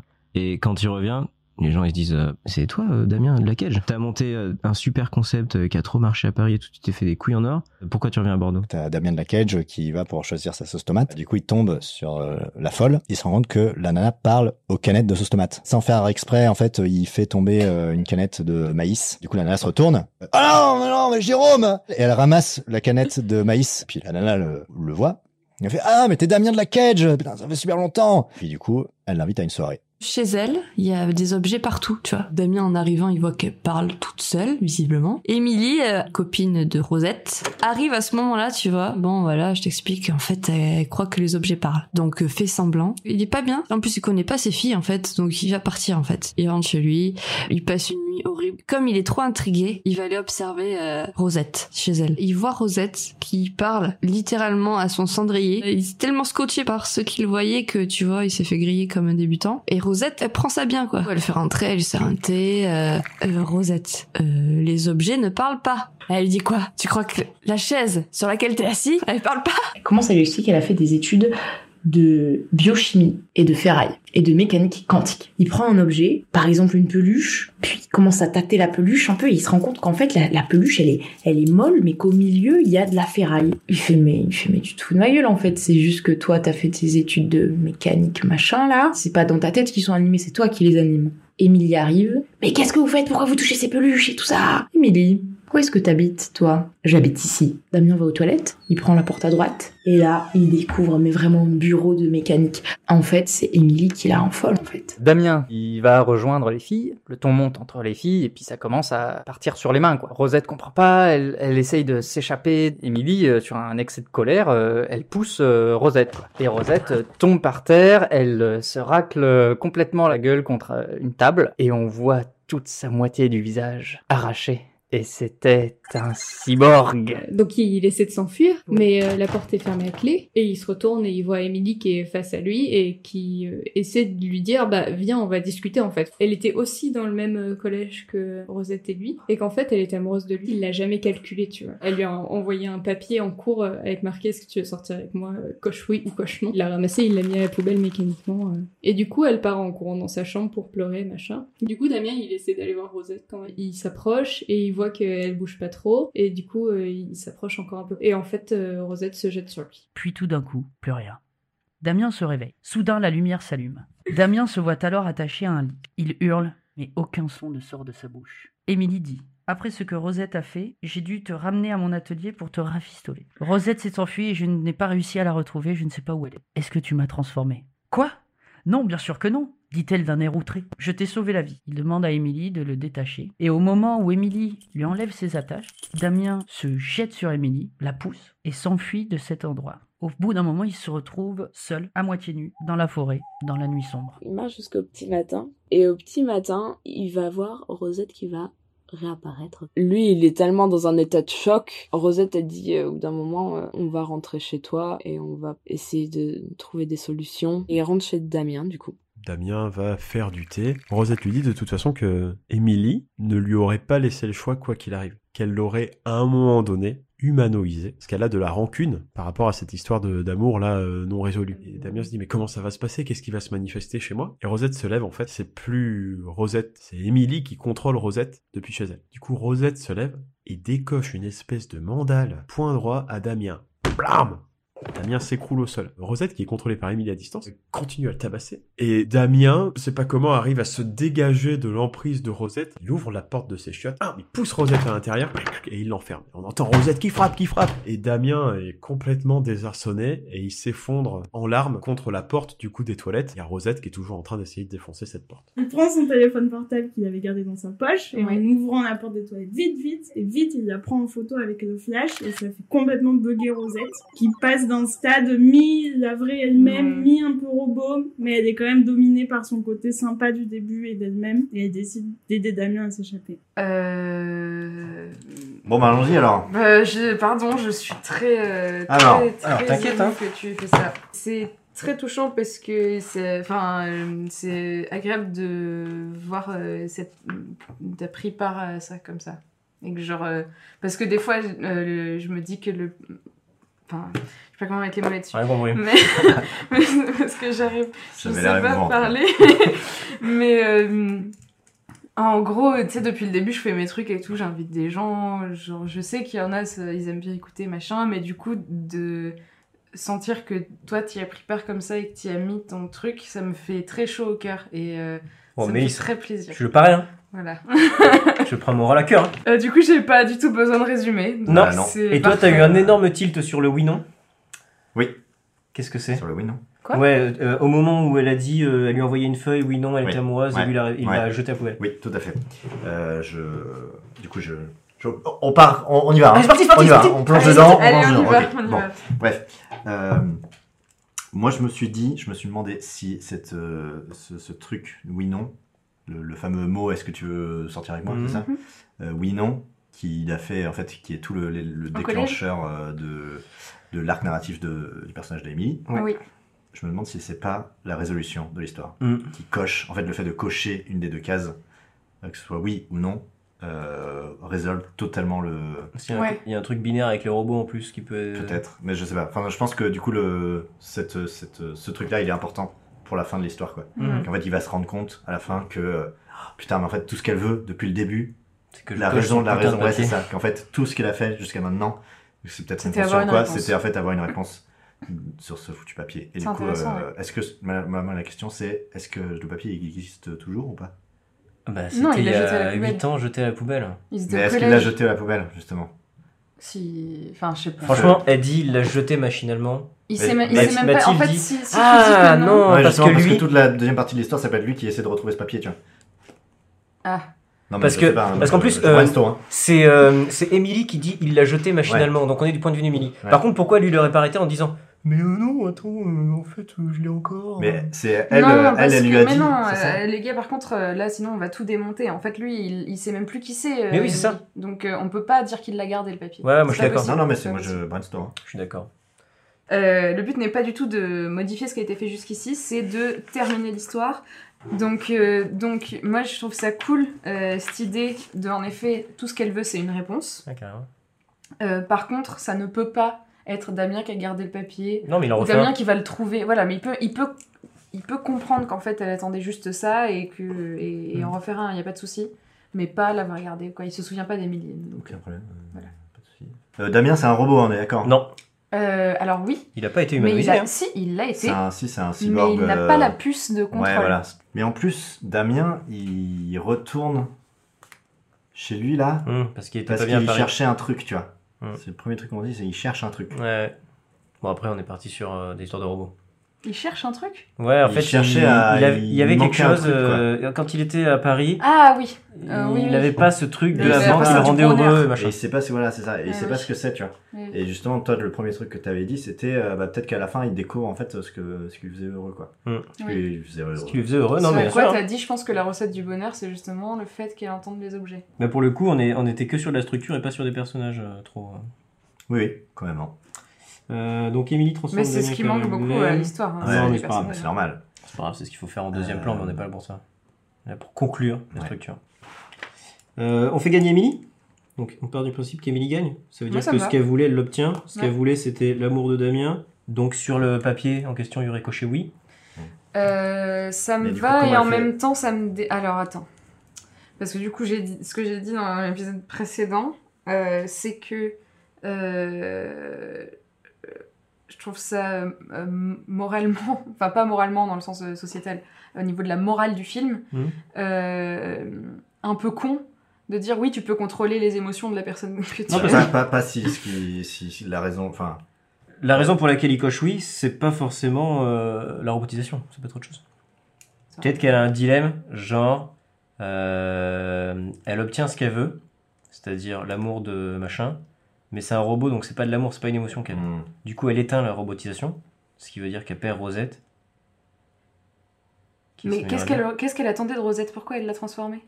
Mais En fait, elle attendait rien de Rosette. hein. Rosette est morte. Hein. Mais Rosette, non. c'est un robot maintenant. Bah non, mais. Donc, si elle éteint la robotisation, ça veut dire que Rosette redevient la nana dépressive.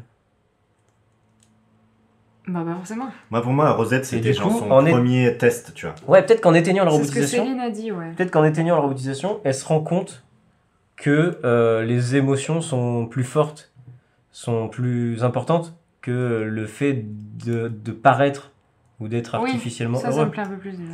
Et du coup, c'est ça qui l'a fait gagner avec euh, Damien. Hmm. Parce que du coup, Damien, il finit par mettre un oui. Genre, euh, sur le papier, il y avait écrit C'était quoi C'était Tu veux sortir avec moi? Ouais, enfin un truc de collège quoi. Parce que ça pourrait être genre Est-ce que tu veux venir au Cinoche ou au resto avec moi? Et du coup, lui, il accepte de lui laisser une chance parce qu'elle a fini par accepter euh, euh, de- de- d'effacer la robotisation et de. Hmm. Après, c'est c'est compliqué parce que du coup, là, pour l'instant, euh, Emily, euh, on la kiffe pas trop, quoi. Mais c'est pas grave. Bah, dans le sens où euh, Damien non plus, quoi. Oui, mais ça, c'est pas grave. En fait, on kiffe personne. hein. Parce que si elle a une rédemption, déjà Damien, si elle a une rédemption, euh, Damien, euh, il n'y a pas forcément genre oui, je vais t'épouser, mais j'accepte que tu prennes une deuxième chance parce que euh, tu as laissé une deuxième chance à Rosette, parce que. On est d'accord que les objets qu'elle entendait au début, c'est pas vraiment des objets, c'est d'autres robots que Emily avait construites, c'est ça? Et qu'elle était oui. capable de communiquer avec eux en Euh, Wi-Fi. c'est, c'est C'est un- ça? non, en Ouais, fait, c'est, c'est surtout qu'à force de parler avec des objets, elle a fini par s'imaginer que tous les objets pouvaient parler. Oui, voilà. Et c'est une folie de robot, Voilà. quoi. Ça, c'est pour dehors. Par contre, en ce qui concerne chez elle, oui, c'est ça. Très bien. Mais du coup, peut-être que Rosette, elle a une révélation du fait qu'elle peut re-être consciente. Ouais. Et que ça, c'est l'endroit où ils vont. Ok. Du coup, ça nous fait le prétexte du départ. Mais alors, qu'est-ce qu'ils veulent? Euh, Est-ce que c'est euh, débrancher euh, le générateur euh, Mais du coup, mais il n'y a pas de, y a pas de menace, tu vois. Si, bah, il y a carrément une menace dans le sens où Damien ne peut pas être sûr que Emily ne peut pas le contrôler. Nous, on sait en tant qu'omniscient que c'est parce qu'elle n'a pas eu le temps de lui mettre la puce et qu'il s'est réveillé avant. Ouais. Mais lui, il peut se dire j'ai vu que Rosette était sous C'est mis en place à aucun moment, ça, cette puce. Le fait qu'il ait pas la puce. C'est genre Si. Rosette qui lui dit tu dois sûrement pas l'avoir. Ouais, c'est ça. Parce que ça se trouve, il l'a, mais elle est pas encore download, et du coup, ça nous fait un, time, un timer. Hmm. Ouais, hein. Hmm. Du coup, il y a une menace. Ouais, genre, euh, genre elle s'apprête à, à activer. Elle fait un oui transfert sur sa puce. Ouais, voilà. Non, mais genre elle va, elle va activer le- un truc qui va activer la, bu- la puce de, de Damien pour qu'il tombe amoureux d'elle, quoi. Mm. Par exemple, ok, t'as le truc, le fait, le fait que t'as euh, Damien qui a pris en photo Rosette. Il la met sur Instagram, ça cartonne. Non. Ok. Euh, ça, ça a bousillé des trucs euh, à, à l'intérieur d'elle. Ouais, waouh, c'est vraiment pas de la bonne technologie. hein. Non, mais genre, ouais, ah, voilà. Euh, elle utilise que des trucs euh, à photons euh, ondulatoires. C'est énorme. Et, et avec des flashs de photos, ça neutralise Bah ouais. complètement le truc. Ah ouais, putain. Il y a Et tout, bref, hein. et du coup, ce truc-là, ça fait que Rosette, elle va, euh, elle va mourir bientôt, quoi. En fait, il y a deux timers. Il y a le timer de, Rosette qui va mourir Et, Rosette, et le timer de Damien qui, qui va. Dans les deux cas, faut aller chez le veto. Et dans tous les cas, ouais, il y, a- il y a ce truc-là. On a Rosette qui vient de se faire flasher avec euh, une- un appareil photo. D'accord? Le fait de faire cette action, de flasher, euh, de flasher Rosette, ça a fait griller un composant essentiel à euh, la survie de Rosette. D'accord. D'accord? C'est un composant qui. Enfin, ça le rend si- si- défectueux. voilà. S'il est grillé, il est défectueux dans le sens où ça la rend plus humaine, ça enlève son côté robotique, mais d'un autre côté, ça fait qu'elle est, euh, elle est mourante. Donc pour arrêter euh, le décès de Rosette, Mhm. il faut soit désactiver ce composant, soit le retirer. Donc ça, c'est le premier compte à rebours. numéro 1. D'accord Quand on parle de compte à rebours, c'est un, Une menace qu'il faut une vite menace éliminer, qu'il faut quoi. vite éliminer, c'est genre une bombe qu'il y a sous, le, euh, sous la table ou peu importe. Oui. D'accord Dans le coffre. C'est la camionnette. Exactement. Donc ça, c'est premier compte à rebours, c'est ça. Ensuite, deuxième compte à rebours, c'est euh, le fait que Rosette redevienne humaine. Oui. elle a des informations en plus qui étaient bloquées par le fait qu'elle était robot et que justement dans sa programmation, tu dois voir euh, Mm. Emily qui Ouais, a dû lui là, mettre. Elle euh, chope en wifi tout le réseau de l'appartement d'Emily. peu importe. Mais bon, bref, elle a des nouvelles informations qu'elle était incapable de dire ou euh, accéder euh, quand elle était robot. Donc là, maintenant, elle, est, elle, elle en a Elle a accès. plus le filtre robotique. Et elle lui dit euh, Oh là là, mais en fait, euh, je, sais ce que, je sais ce qui se passe. En fait, Emily, là, euh, elle a lancé un protocole qui va faire que dans 45 minutes, tu vas tomber amoureuse d'elle. Et tu vas enfin pouvoir cocher le oui sur euh, la feuille euh, Est-ce que tu veux sortir avec moi? D'accord. qui était le truc qu'elle voulait depuis le début. D'accord. À la fin, ce qui se passe, t'as Emily qui va les retrouver, pour une raison, Voilà, euh, bon, on ne sait pas, mais qui va, qui va les retrouver et qui va se rendre compte que en fait, elle a deux possibilités. Elle laisse terminer tous les protocoles. Et, et Et Damien tombe amoureux Damien d'elle. tombe amoureux, mais Rosette Mais meurt. Rosette meurt. Mhm. Soit désactive et Damien ne peut pas tomber amoureux d'elle, mais elle Mais, sauve euh, mais Rosette. elle sauve Rosette. D'accord. Et du coup, elle choisit va de désactiver, ça fait sa coup, rédemption, va- et du va coup, Damien lui dit Bon, allez, je te laisse chance. une dernière chance, en plus, je suis copain avec Rosette. Ok. Ça, c'est notre fin. C'est clair ou pas Euh, c'est c'est très clair. La raison pour laquelle Émilie, Damien et, Rose- et Rosette se retrouvent tous ensemble, c'est quoi? Est-ce que du coup, en voiture, ils vont chez Émilie pour euh, débrancher le générateur? Mais non, mais juste, euh, ils, euh, oui, ils vont clairement menacer Emily et la faire débrancher le truc. Enfin, le but, il est là. Mhm. Il la menace, euh, voilà, tout simplement. Mhm. Mais je sais pas. euh, Si, si, non, mais, c'est Non, non, mais si, si, bien sûr. Mais bien pour sûr. moi, il, le- il la sais menace pas, même pas. Moi, pour moi, ils, genre, peut-être qu'ils ils font un petit. euh, Pour ils moi, s'infiltrent voilà, chez elle, tu vois. c'est la battle finale, sa- pour moi, ils ont un plan qu'il faut mettre cave, en quoi. place et qu'il faut dérouler. Genre, ils vont dans sa cave, ils savent que le truc il est dans sa cave, et du coup, leur but c'est de- d'infiltrer la cave d'Emily. Tout se passe bien jusqu'à bim, les lumières s'allument, et t'as Emily qui est là dans son, dans son costume robot, euh, avec des Ah, pinces. et elle retourne le siège avec un chat robot. Merde. Et euh, battle finale. euh, Bah, du coup, non, il y a Enfin, il n'y a pas de battle finale, mais genre climax. Non, mais rédemption finale, euh, machin, et ça termine sur eux deux qui boivent un verre, et ça, ça match pas du tout. Il dit Bon, bah écoute, ça marche pas, ça marche pas. Moi, je vais y aller. Et oui, oui, pardon, t'as raison, je sais pas pourquoi j'ai pété un plomb. euh. Et ben, je crois que cette c'est la fin histoire de ce est film qui s'appelle- définitivement terminée. Qui s'appelle Sandwich à la rosette. Et merci à tous pour cette euh, expérience de Ça nous- scénarisation. ouais, ouais, ouais. à- Ça nous a donné 20 du fil mains. à retordre sur la fin, mais, euh, Non, c'est très bien. mais c'est très cool. Eh cool. ben, merci beaucoup d'avoir fini cette histoire. Merci d'avoir été là pour le final de cette première saison C'était un plaisir. et d'avoir ouais. été là euh, toute l'année aussi Ah. et d'avoir été là dans la vie en général. C'est vrai que moi, en tant que parrain, j'étais très présent. euh, C'était une, une jolie chose de Sauf vous avoir. Euh, il paraît que t'as pas mal d'actu, Antoine Ah oui, mais la dernière fois, j'ai dit Ah, non, non, j'ai rien à dire et tout. J'ai des trucs à dire. aujourd'hui. Ouais, Alors, déjà, Mal.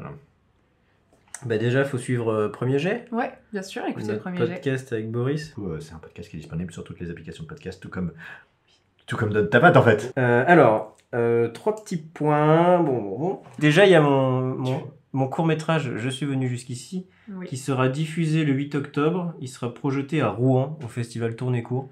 Euh, en vrai, je suis pas sûr que ce soit possible d'y aller, mais bon, si vous êtes à Rouen, euh, venez, on va boire un verre, moi j'y serai. Euh, mais plus important, et là j'ai reçu le mail aujourd'hui. Alors Oui. j'ai appris ce matin que mon court métrage Je suis venu jusqu'ici, dont on a parlé, l'histoire avec la petite patineuse, a été sélectionné au concours À ton cours. C'est un concours euh, France Télé, France 3 plus précisément. Trop bien. Donc euh, il y a euh, 30 courts-métrages qui ont été sélectionnés euh, dans un panel, le mien en fait partie, et ils vont en garder que 15 qui vont, qui vont passer devant un jury de professionnels, et euh, les, derniers sélectionnés après ces 15-là euh, seront diffusés sur France 3. Et euh, si j'en parle, c'est parce que vous pouvez m'aider, chers auditeurs, puisque sur le site à ton cours, il y a tous les courts-métrages qui sont disponibles, et on peut voter, et ceux qui, les 15 mm, qui ont reçu les votes les plus importants feront partie des 15 finalistes pour passer devant le jury. Donc je vous invite, Donc votez en masse. je vous invite quoi le à- site de Dans ton cours tu sais? Ben, sera ce dans sera les dans les show notes. la description. Par contre, c'est jusqu'à quand? Voilà, donc on a jusqu'à Demain. non non, on a jusqu'au 15 octobre. La phase de vote se terminera le 15 octobre. D'accord. Donc je vous invite à, à aller euh, à aller voter pour mon court métrage s'il vous plaît, si vous voulez. Et le regarder aussi tant qu'à faire. Et jetez-y un œil pour ceux qui l'ont pas encore vu parce que j'en ai beaucoup parlé sur les réseaux.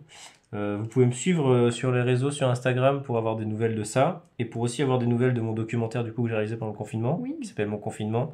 Je suis en train de terminer la post-production et j'ai euh, plus ou moins signé avec euh, une, Une plateforme de streaming. Hmm. J'ai plus ou moins signé avec une plateforme de streaming pour qu'ils soient en ligne, donc je vous tiendrai au courant euh, pour ceux qui ça intéresse aussi. Voilà, mon actu, je suis très Trop content d'avoir un peu d'actu. Merci. Incroyable. Et toi, Bobo?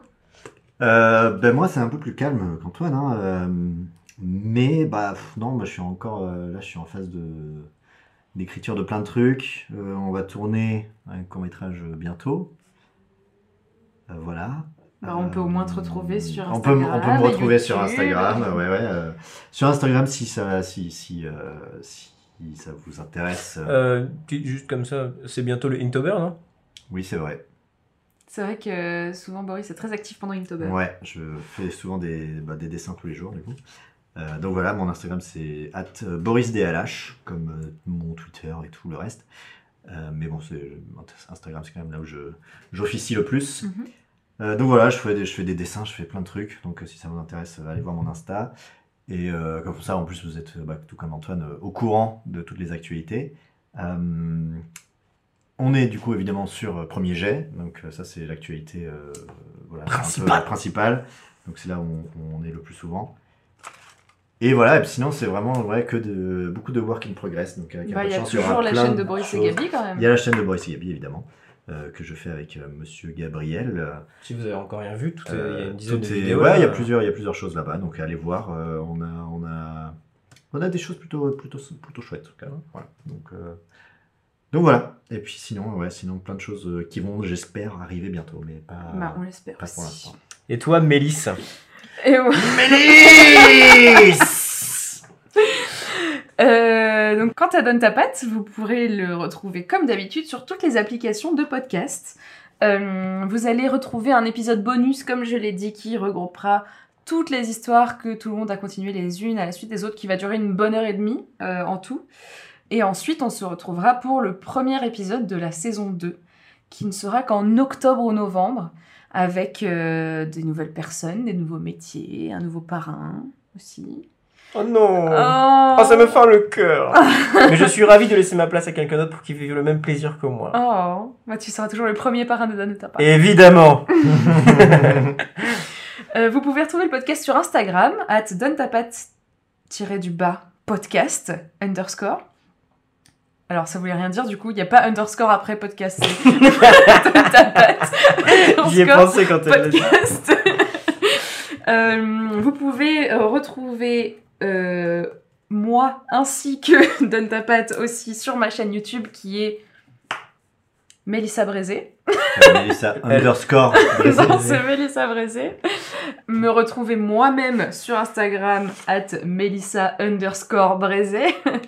sur Twitter, at mbrézé. Bon, ça change partout. Oui, c'est- Tu pourrais pas faire un truc. euh, nulle part, parce que je n'ai rien créé en même temps. Et encore, à la base, euh, il y a encore euh, un mois de ça, mon Insta était Méline BZT, et c'était encore plus Ah oui, c'est vrai Merci beaucoup d'avoir suivi, si c'est votre cas, sinon je ne vous remercie pas.